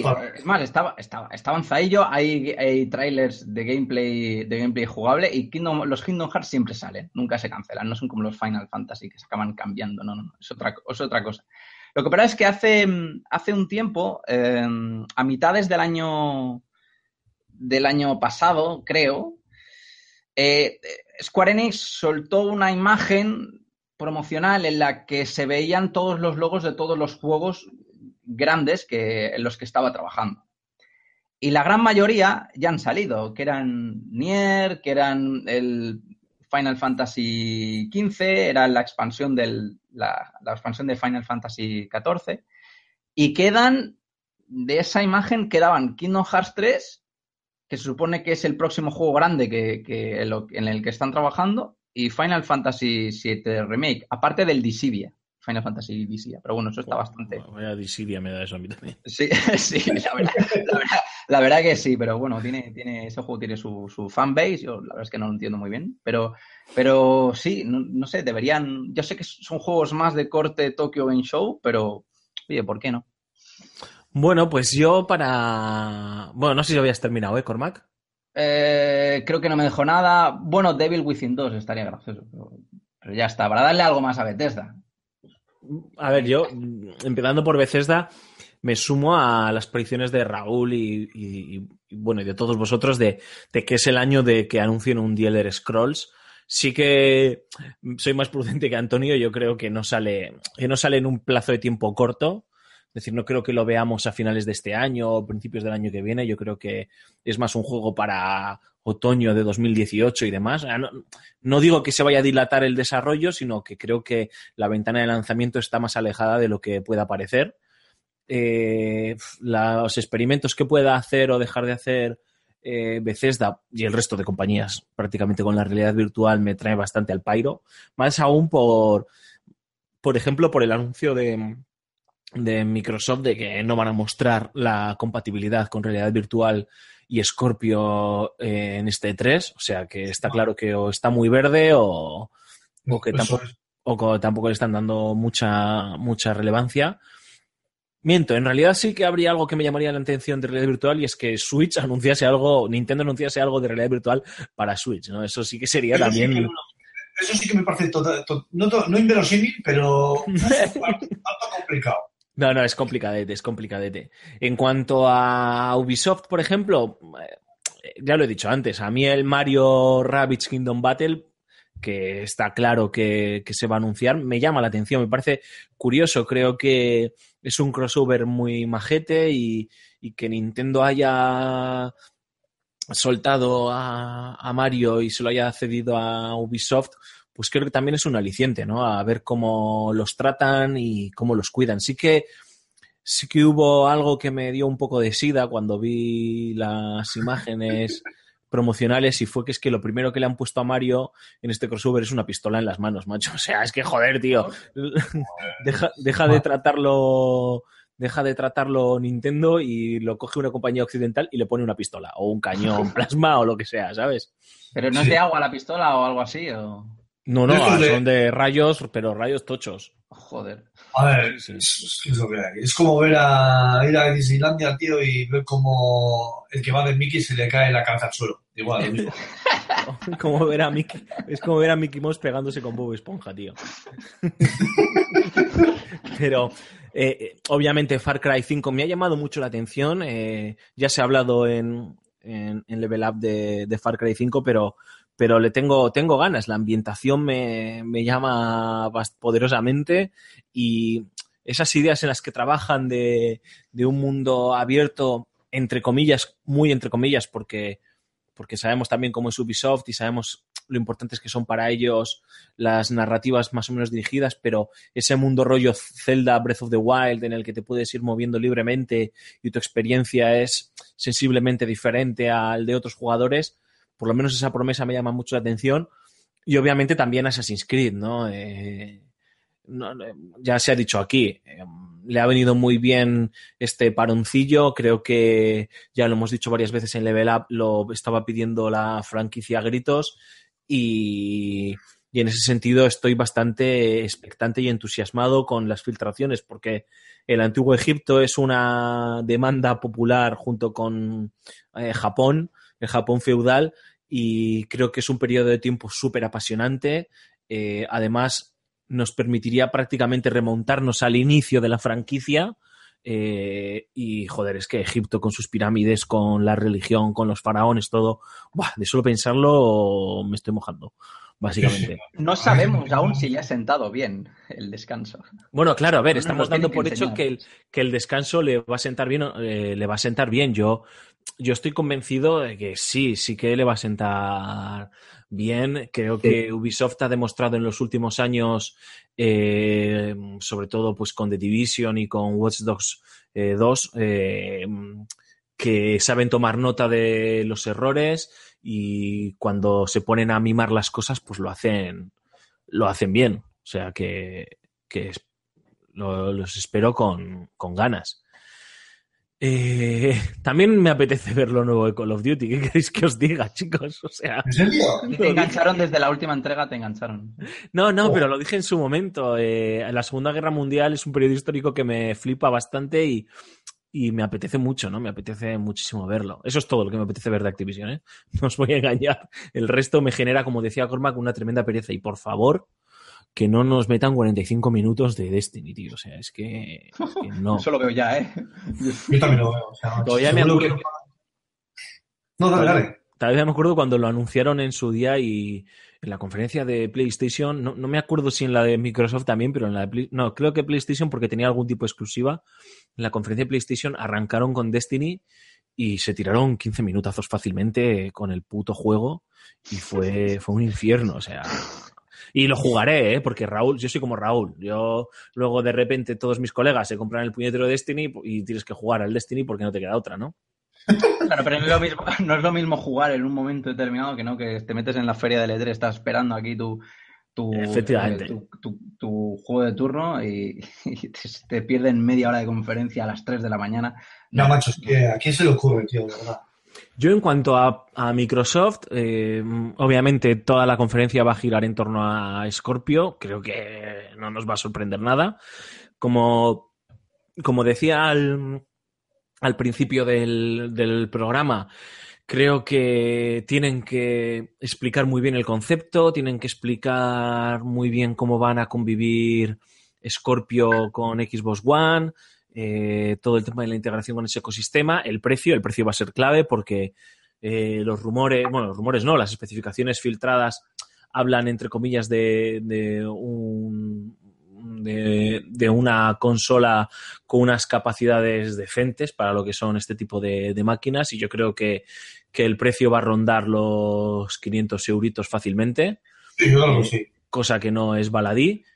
La fecha de lanzamiento, eh, final de año, se van a arriesgar a final de año a meterse en la pelea con Switch y Mario Odyssey. Creo Ya veremos. sí. A lo mejor, bueno, a lo mejor nos sorprenden y llega en septiembre, ¿sabes? No tengo ni idea, ¿eh? me estoy inventando.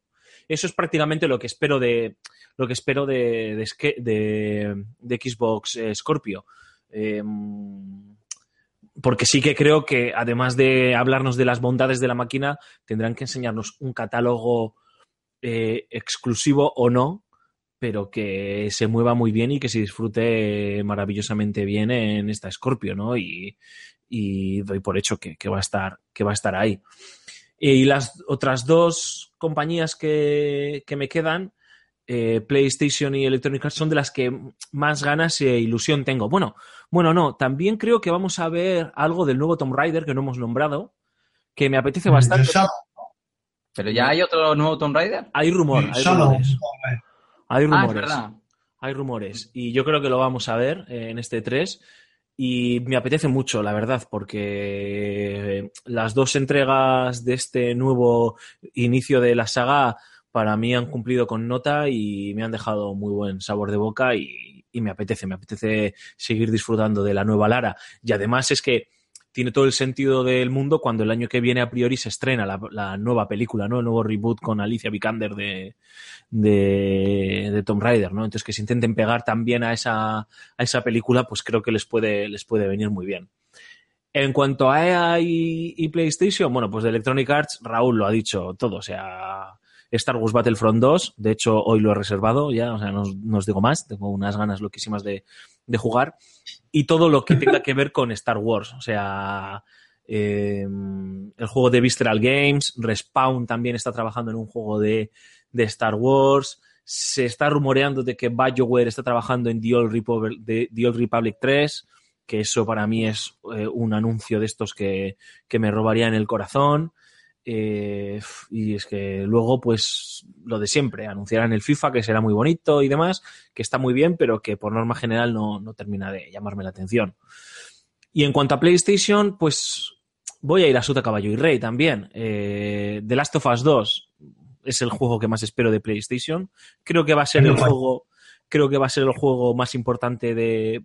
En importancia quiero decir dentro de, de, de la escaleta, ¿eh? Que le va eh, de, de la conferencia. Eh, eh, creo que PlayStation lo va a mimar, le va a dar mucho protagonismo y, y, nos va a sorprender a todos, porque es que, joder, Naughty Dog siempre nos termina sorprendiendo a todos. Tengo muchas ganas a el nuevo God of War, sobre todo con, con esos rumores que no tienen muy buena base, pero bueno, esos rumores de fecha de lanzamiento de septiembre. Yo lo sigo viendo en 2018, ya siento romperte el corazón, Rulo, pero hostia, hay rumores que lo sitúan en septiembre y joder, es que de solo, de solo pensarlo me alegran la mañana y sobre todo hacen que le tenga muchas ganas.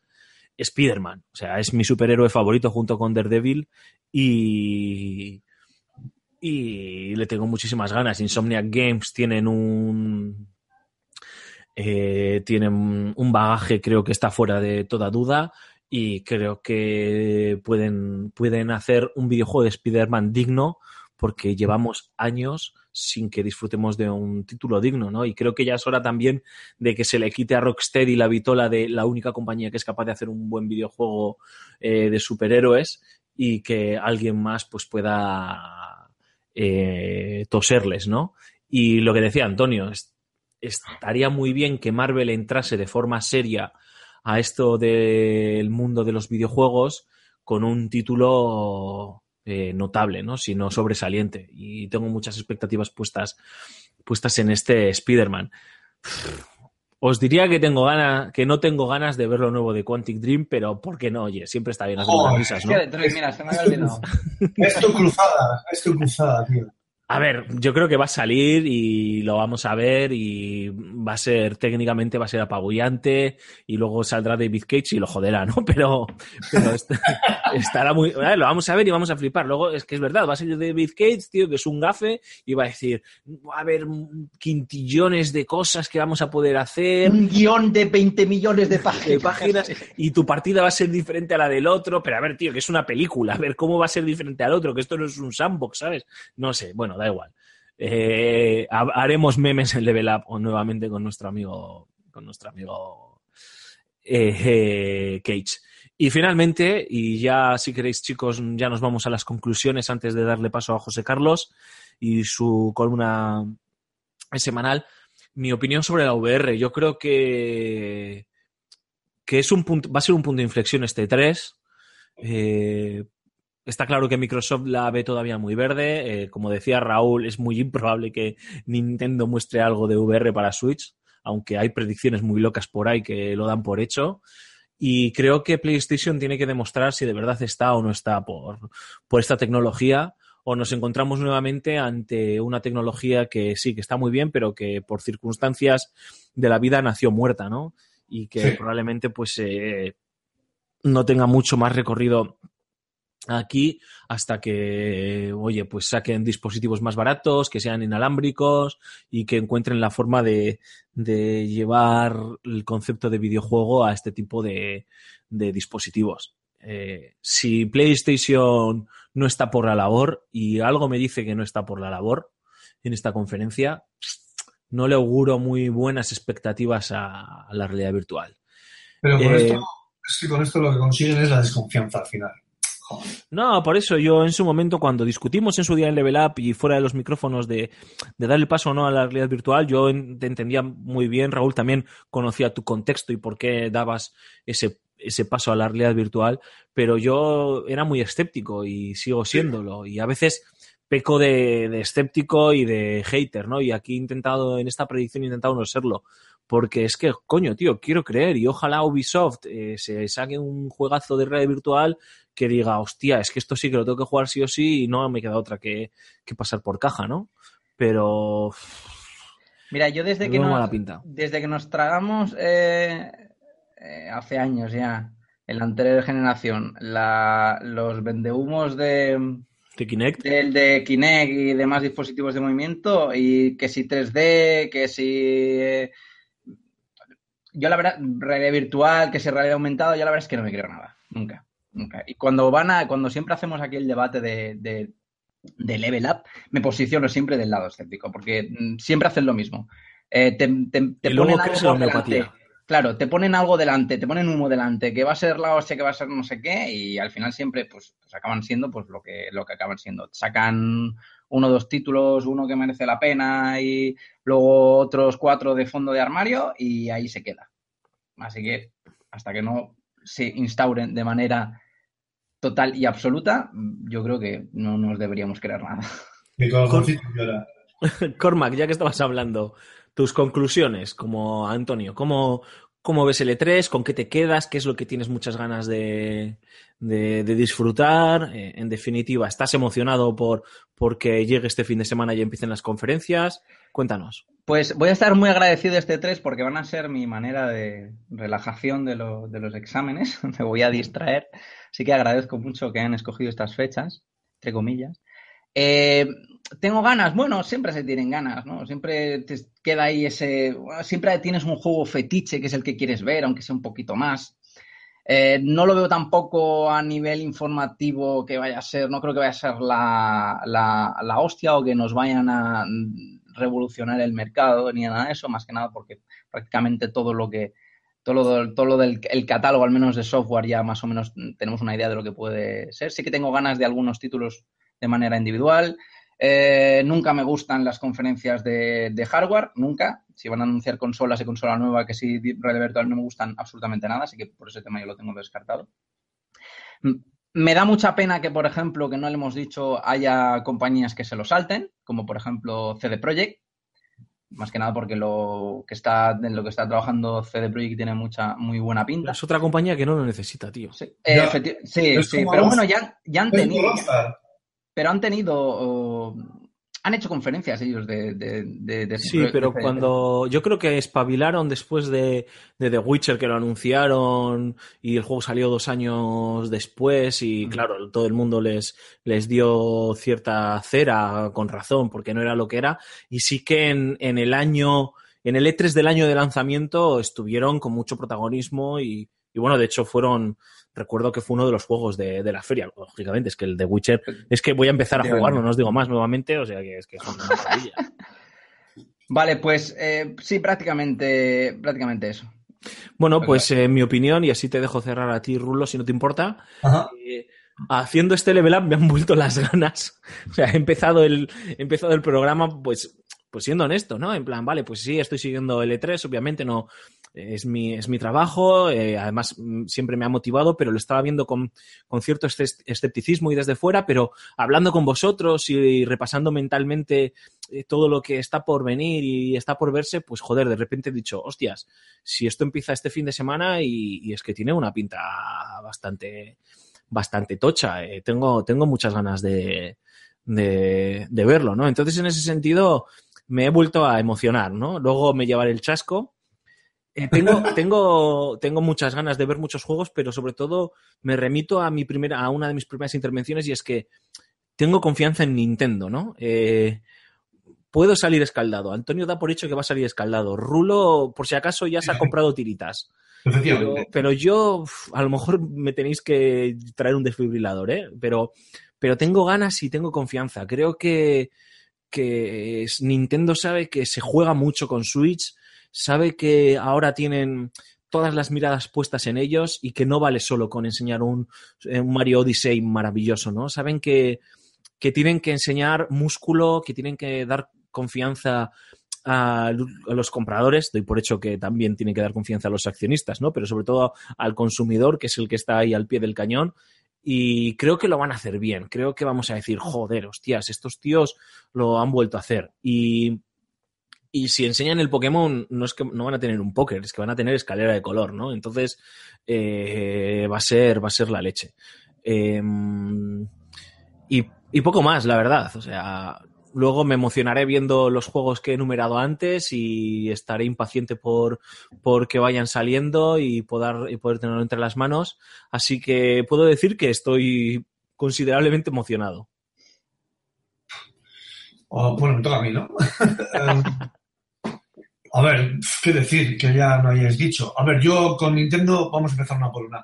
Con Nintendo eh, me he llevado muchísimas decepciones durante muchísimo tiempo y ahora que estoy otra vez recuperando esa confianza que siempre quedaba como un pozo en, lo más profundo del corazón ahí, que quería salir, estoy empezando a recuperar eso y poco a poco, pues eso, Nintendo está empezando a remontar. Eh, este 3 es el de. El primer, el 3 de la. O sea, cuando han lanzado la Switch ha sido. Eh, fue todo un bombazo. Con este 3 lo que tienen que hacer es asentar ese bombazo, ¿no? O sea, ese, ese pico grande de ventas que han tenido y que la gente, pues, quiere creer. Eh, mm, espero que el juego estrella no sea el DLC de, de Zelda. No, hombre. Es que, claro, efectivamente, pero es que todo, es que Nintendo, claro, ¿cuántas veces habremos tenido esta conversación? Es que cuántas veces, macho, si podemos volver a los audios, es que seguro, maldita meroteca. Parece que estás hablando, parece que estás hablando de Nintendo como si fuese, eh, como si fuese esa relación tóxica que o te lo da todo o te lo quita todo. Sí, Sí. sí, efectivamente. Porque, claro, te coge y te saca un Metroid canónico, como Dios manda, un Metroid Prime nuevo, un, un Metroid Other M, que es lo que espero, eh, nuevo. O sea, y, y entonces, para mí. Por saca- encima de un Prime, ¿eh? Esperas un Sí. Other M por encima de un Prime. Sí, porque la saga Prime concluyó. Concluyó y lo hizo de una manera sobresaliente para mí. De hecho, reinventó un género. Pues o sea, sí, pero bueno, pero siempre hay manera, siempre hay formas de resucitarlo todo, tío. Sí, sí, está, está claro. Menos. en fin. Eh, ya me iba a ir por los perros de Ubera, ¿eh? En Bueno, fin. tus conclusiones, ¿cómo lo ves todo lo demás? Entonces, pues sí, que yo creo que Nintendo me va, me va a defraudar y ojalá me equivoque y me retracte de mis palabras. En cuanto a Microsoft, joder, lo tiene bastante complicado. Yo realmente Microsoft creo que está dando tumbos y que yo quiero creer que, Microsoft vuelva. Vuelva y lo haga como lo hizo con 360, con una pedazo de consola y con un catálogo de juegos que es realmente lo que hace que una consola sea grande, no con nuevo hardware y a la de poco más hardware y demás exprímelo un poco más. No creo que saquen nada de VR para la. Para la de, para No, han anunciado eh, que no van a llevar No, nada de claro. VR. No se quieren meter en esa todavía. Y espero que por lo menos, por lo menos, por lo menos, que yo creo que sí al 100%, digan el precio y la fecha de lanzamiento, que yo estimo que son 499.95 y que va a salir para un Holidays. O sea, en campaña de Navidad. Estoy totalmente convencido. Ahora, ¿con qué juego? Porque hace falta un juego de lanzamiento. Hostias, es que es una ventana muy jodida, ¿eh? Porque, porque vas a tener a, a Nintendo a fuego con Super Mario Odyssey, eh, probablemente con un bundle. No va a haber rebaja de precio, eso está claro. Todo el mundo va por descartado. Y, tú te vas a venir con una máquina que va a valer 500 euros. A, lo mejor nos sorprenden, ¿eh? Y vale menos, ¿eh? Y, a ver con qué eh, sale, ¿no? Oye, eh, la lógica dice que va a ser así, ¿eh? A mí me sorprendería. Que, hiciesen lo contrario. Y, yo intentaría hacer lo contrario, pero joder, va a ser una guerra bonita. Va a ser, sí, sí, o sea, va, va a estar muy bien verlo precisamente para, para ver qué sucede, ¿no? Lo que comenzó siendo un buen E3 acabó siendo una bola de fuego. Bueno, ¿y estás emocionado o no estás emocionado? Sí, sí, sí, o sea, quiero verlo, pero pienso que, o sea, quiero verlo, quiero ver ya realmente lo que eh, es Scorpio y hasta qué punto puede llegar Scorpio, pero estoy reticente y escéptico, por decirlo de alguna manera. Y con Sony, pues bueno, qué decir, espero que mi deseo más profundo es que por fin termine de explotar del todo la realidad virtual para, para Sony, que se lo tome en serio y que sea lo que, te- lo que tuvo que ser que no lo creo tampoco, pero es mi deseo. Y por supuesto que tengo un mo- un mogollón de ganas de ver juegos como The Last of Us 2, como ver el God of War y algún otro que me dejo, el Days Gone, creo que está por ahí. Days no- Gone, no lo hemos nombrado, efectivamente. ¿no? y, que, y que para mí apunta a ser un triple A como la Copa Un Pino. Tiene buena Entonces, pinta. Promete ser un, un poco agridulce este E3. Una cosa es lo que puede empezar a ser y otra cosa es lo que es lo- y lo que será. Entonces yo espero que no sea eso y que sea, pues eso, todo buenas noticias. Bueno, chicos, lo comentaremos eh, según vayamos viendo las conferencias en nuestros WhatsApps y demás y a ver, a ver lo que nos dé para. Hacemos una breve pausa y escuchamos a- para beber agua y aprovechamos para escuchar a José Carlos Castillo, que esta semana no, no nos va a hablar del E3, pero sí que nos va a hablar de eh, esta pequeña revolución y reconversión que está adoptando Sega en los últimos tiempos y que le ha llamado notablemente la atención y quiere contarnos pues qué es lo que a él le parece.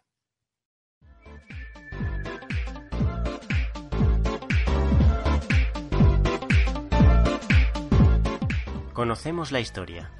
Sega parió uno de los sistemas de entretenimiento más vanguardistas de todos los tiempos, provisto de un catálogo rebosante de originalidad.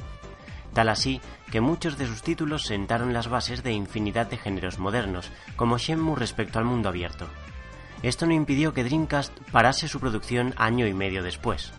Los infinitos acoples para Mega Drive y el fiasco de Saturn minaron la confianza del usuario para con la multinacional japonesa, incapaz de cumplir con las previsiones de venta. Fue así como se lanzaron a la piscina del desarrollo para terceros. Sonic y demás franquicias corrieron en plataformas otrora impensables, como la GameCube de Nintendo o la exitosa PlayStation 2. No tardaríamos en comprobar que quien mucho abarca, poco aprieta. Las propiedades intelectuales de la compañía perdieron entidad conforme se desarrollaban nuevas entregas, deprisa y corriendo, con tal de aparecer en el mayor número de consolas.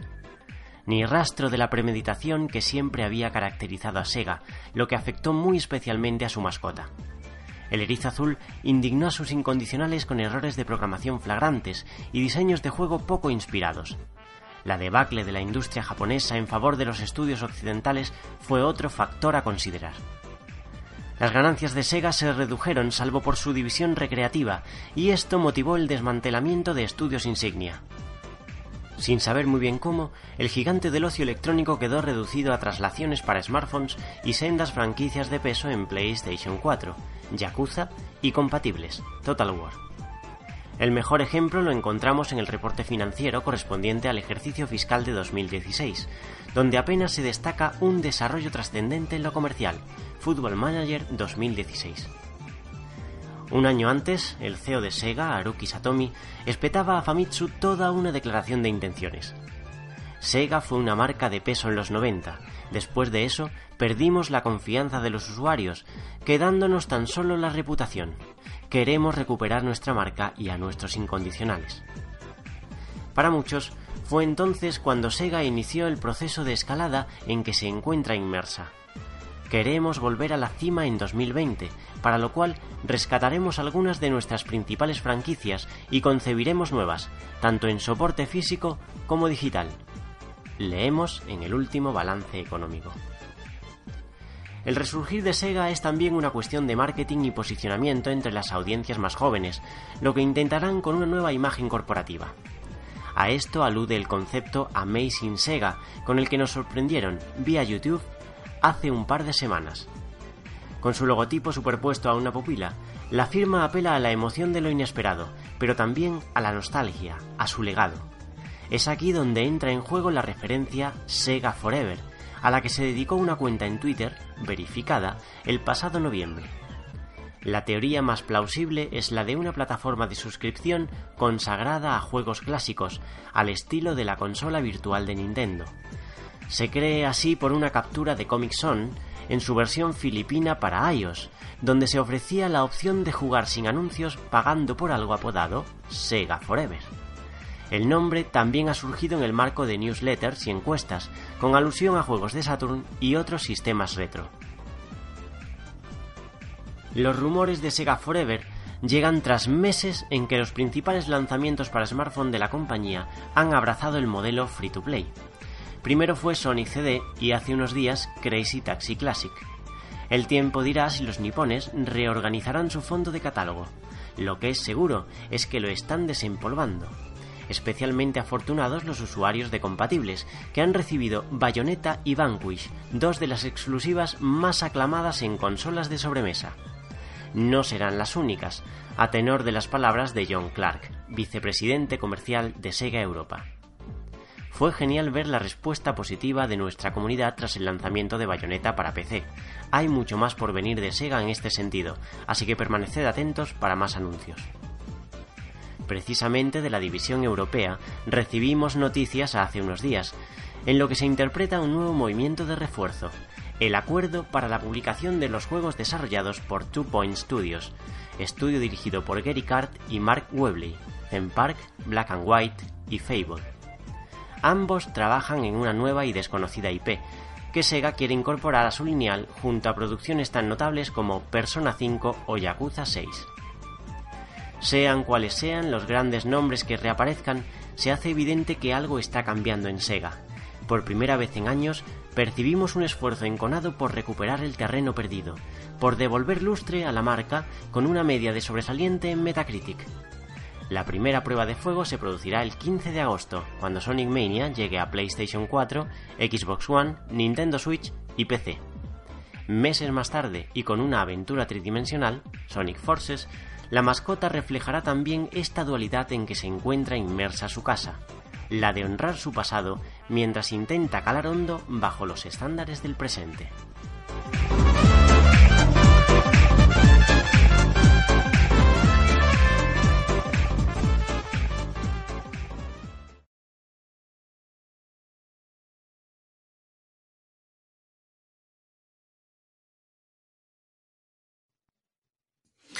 Y aquí seguimos, estáis escuchando el programa 19 de la tercera temporada de Level Up. Ya estamos encarando el tramo final de, este episodio, pero antes de despedirnos, Cormac, tenemos que repasar eh, los comentarios de los oyentes, que creo que esta, en este último programa tenemos algún que otro comentario bastante activo. Pues sí, tenemos eh, un total de cuatro comentarios delante del programa, así que empezamos. Señor Anónimo dice, por fin un análisis de Tekken por alguien que sabe de Tekken. Oh, Toma, Rulo. toma, pero por cierto, súper recomendable que veáis en nuestro canal de YouTube eh, el, el- el directo que hicieron en su momento Raúl y Jogarto, eh, porque os vais a reír mucho y además se habla de tortilla de patata con o sin cebolla y, y demás cosas y está, está muy bien, está, está muy divertido. Efectivamente, si a alguien le apetece cuando arreglen el netcode de PlayStation 4, que nos agregue y nos echamos unas partidas. efectivamente. Eh, Arquette eh, nos suelta su tochaco de predicciones para el E3. Lo leo, entre comillas, resumidamente. Dice, Microsoft presentará dos IPs totalmente nuevas hasta la fecha. Eh, un shooter en tercera persona y otro juego de terror. Además, los consabidos Halo, Gears, Forza, etcétera. Bueno, Halo no, Star, así que... Dice que pongan fecha definitiva a juegos como State of Decay 2, Crackdown 3 y Cuphead. Mira, que ese antes lo, lo- lo he nombrado State yo. of Decay, tío, por de favor. Kai, que el 1 para mí es serie B. Joder, y serie Z.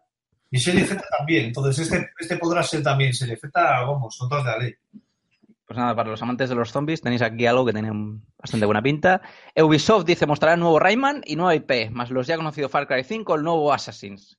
Lo que más pinta tiene. Eh, Bethesda mostrará nuevo Wolfenstein y Devil Within 2. Este es bueno. EA dará mucha pena y vergüenza ajena como ya dando los últimos de tres. este es de los tuyos, Rolo. Joder, es que tela. Y dice, Sony dará el pelotazo anunciando Bloodborne 2 más dos nuevas IPs. Spider-Man y Days Gone y Days Gone estarán este año junto con Detroit. Ole. Become The Last of Us se la ha sudado completamente. Sí. básicamente. Eh, bueno, he recortado el comentario, así que a lo mejor me lo he dejado en el tochaco. ese. Bueno, pues ya sabes, Arquette, le montas el pollo en el próximo Sí, comentario. básicamente, eh, quien te- tenga más interés en saber las predicciones del, del 3 señor Arquette, que se lea los comentarios, está ahí en grande. No hay que pagar Siempre hemos dado por hecho que Arquette es, es, es un señor. Y si es una señorita, tío. Claro, porque es un hombre un poco ambiguo, Es ¿no? que, es que eh, sí, hacemos mal el, el- el género, pero es que tiene, me parece que en el, en el iconito sale la cara de un, de un chaval. Así que yo lo he asumido por eso, pero igualmente hacemos mal. Ya, ya, Arquette nos tienes que sacar de dudas. Ahora sí que sí, tío. O sea, siento joderte el anonimato y tal, pero joder, por lo menos pa- para hablar con propiedad. Sí, sí. Venga. Joseillo barra barra 32 dice eh, que le ha gustado mucho el análisis de Tekken, juego que compraré apenas pies España, patria querida. eh. Quizá también pruebe un mes del pase de Xbox por solo 10 euros, me parece que cumple más de que sobra con lo que pretende ofrecer. A día de hoy me parece una opción muy interesante de cara a probar juegos que se te han pasado, como por ejemplo, como por ejemplo Mad Max. ¿Cómo se te ha podido pasar el Mad Max, hombre? Pues, Dios. sí, A mí también se me ha pasado, ¿no? No te, no, Ay, no te pero vayas, ¿eh? tú porque eres pobre. Es verdad. Es verdad, más que nada porque todos los juegos que tengo este año me los, me los habéis dado vosotros. Es tan pobre que tiene que ahorrar para ser pobre. que tengo que hacer análisis para que me den un juego. Uy, iba a hacer un comentario muy, muy desagradable. Menos mal que he sabido contenerme a tiempo.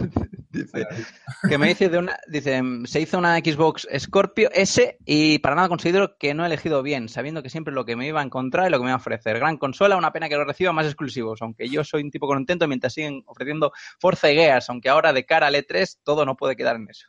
Oye, y si realmente el gran bombazo de Microsoft es que con el precio y el lanzamiento de Scorpio tiran de precio, tiran el precio de la Xbox One, Pero da igual si no hay juegos. Y aunque la Pero pongan a y 10 aún euros, así la jugada es un poco extraña, ¿no? Tú quieres vender Scorpio, ¿no? No, no vender Once. Oh, díselo, díselo a PlayStation, compró.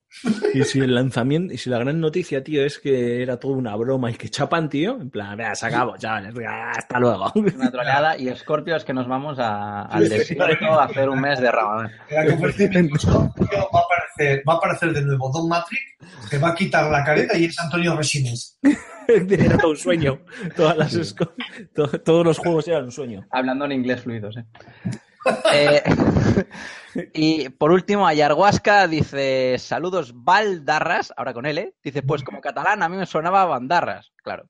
Y aunque es una palabra con connotaciones negativas, normalmente se usa entre amigos como forma amistosa. Pero es genial aprender, aunque sea una palabra más de euskera. Ahora ya sé cuatro. La pregunta sería: ¿cuáles son esas cuatro? Porque ya sabes más que yo.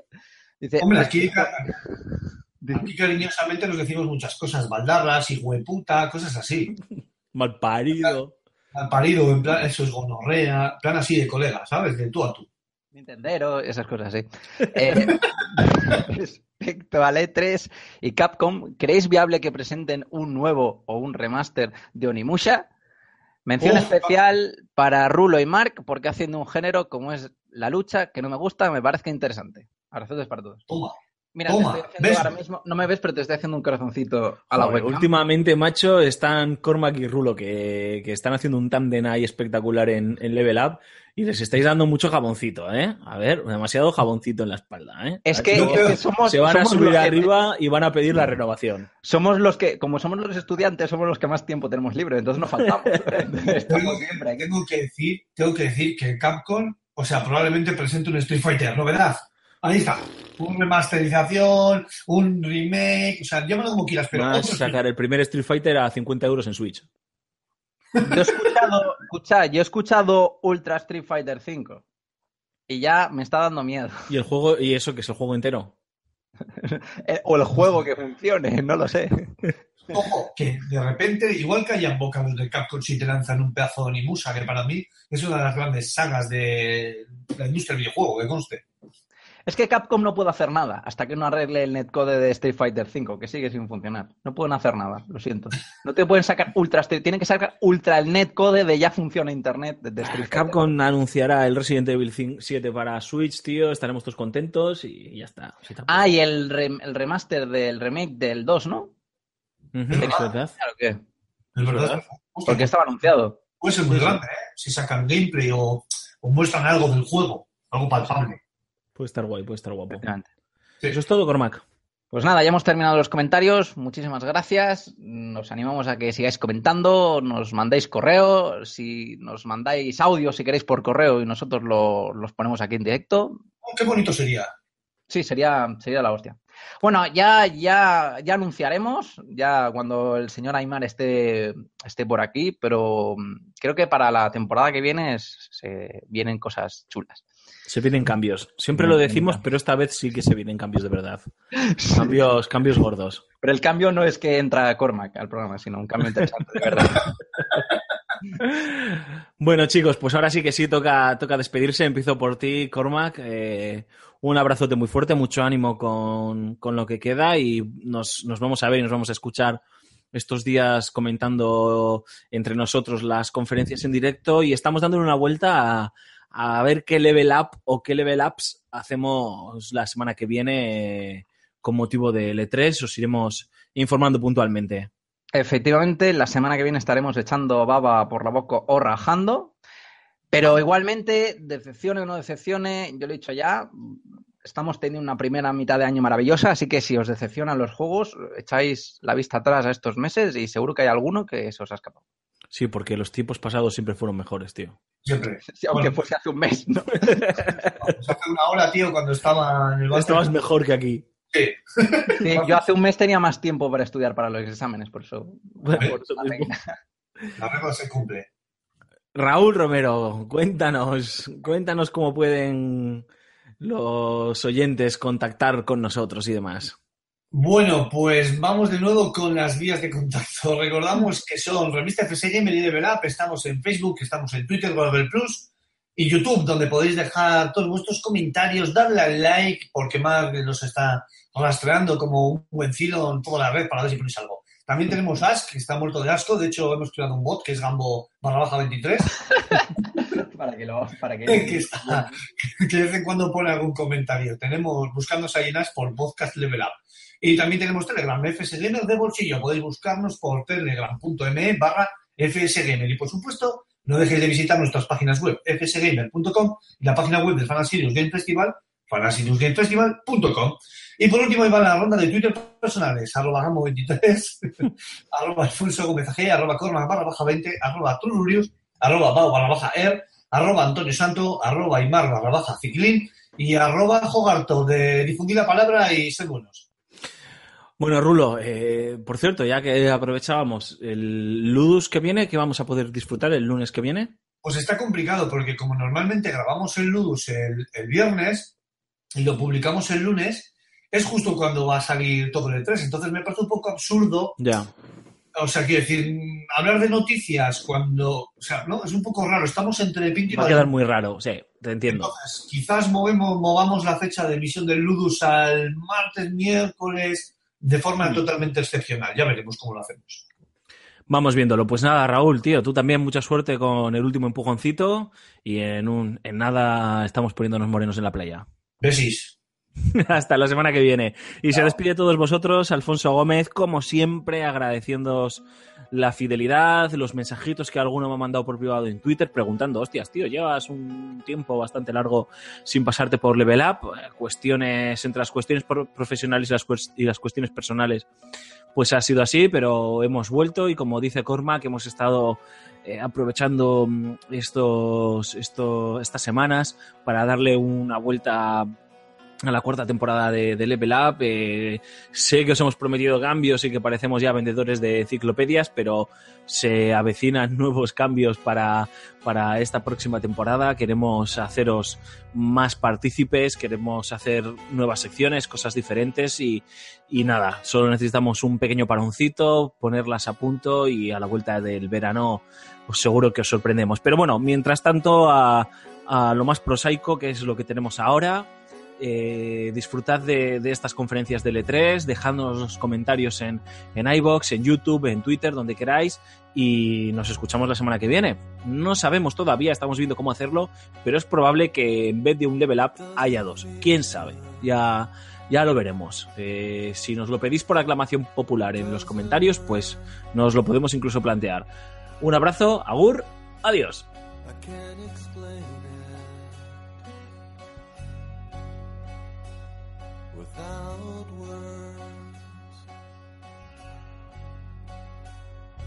Like a sunrise.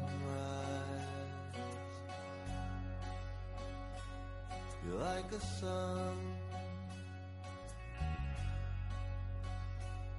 You're like the young bird that hasn't sung. I can't look at you. You're so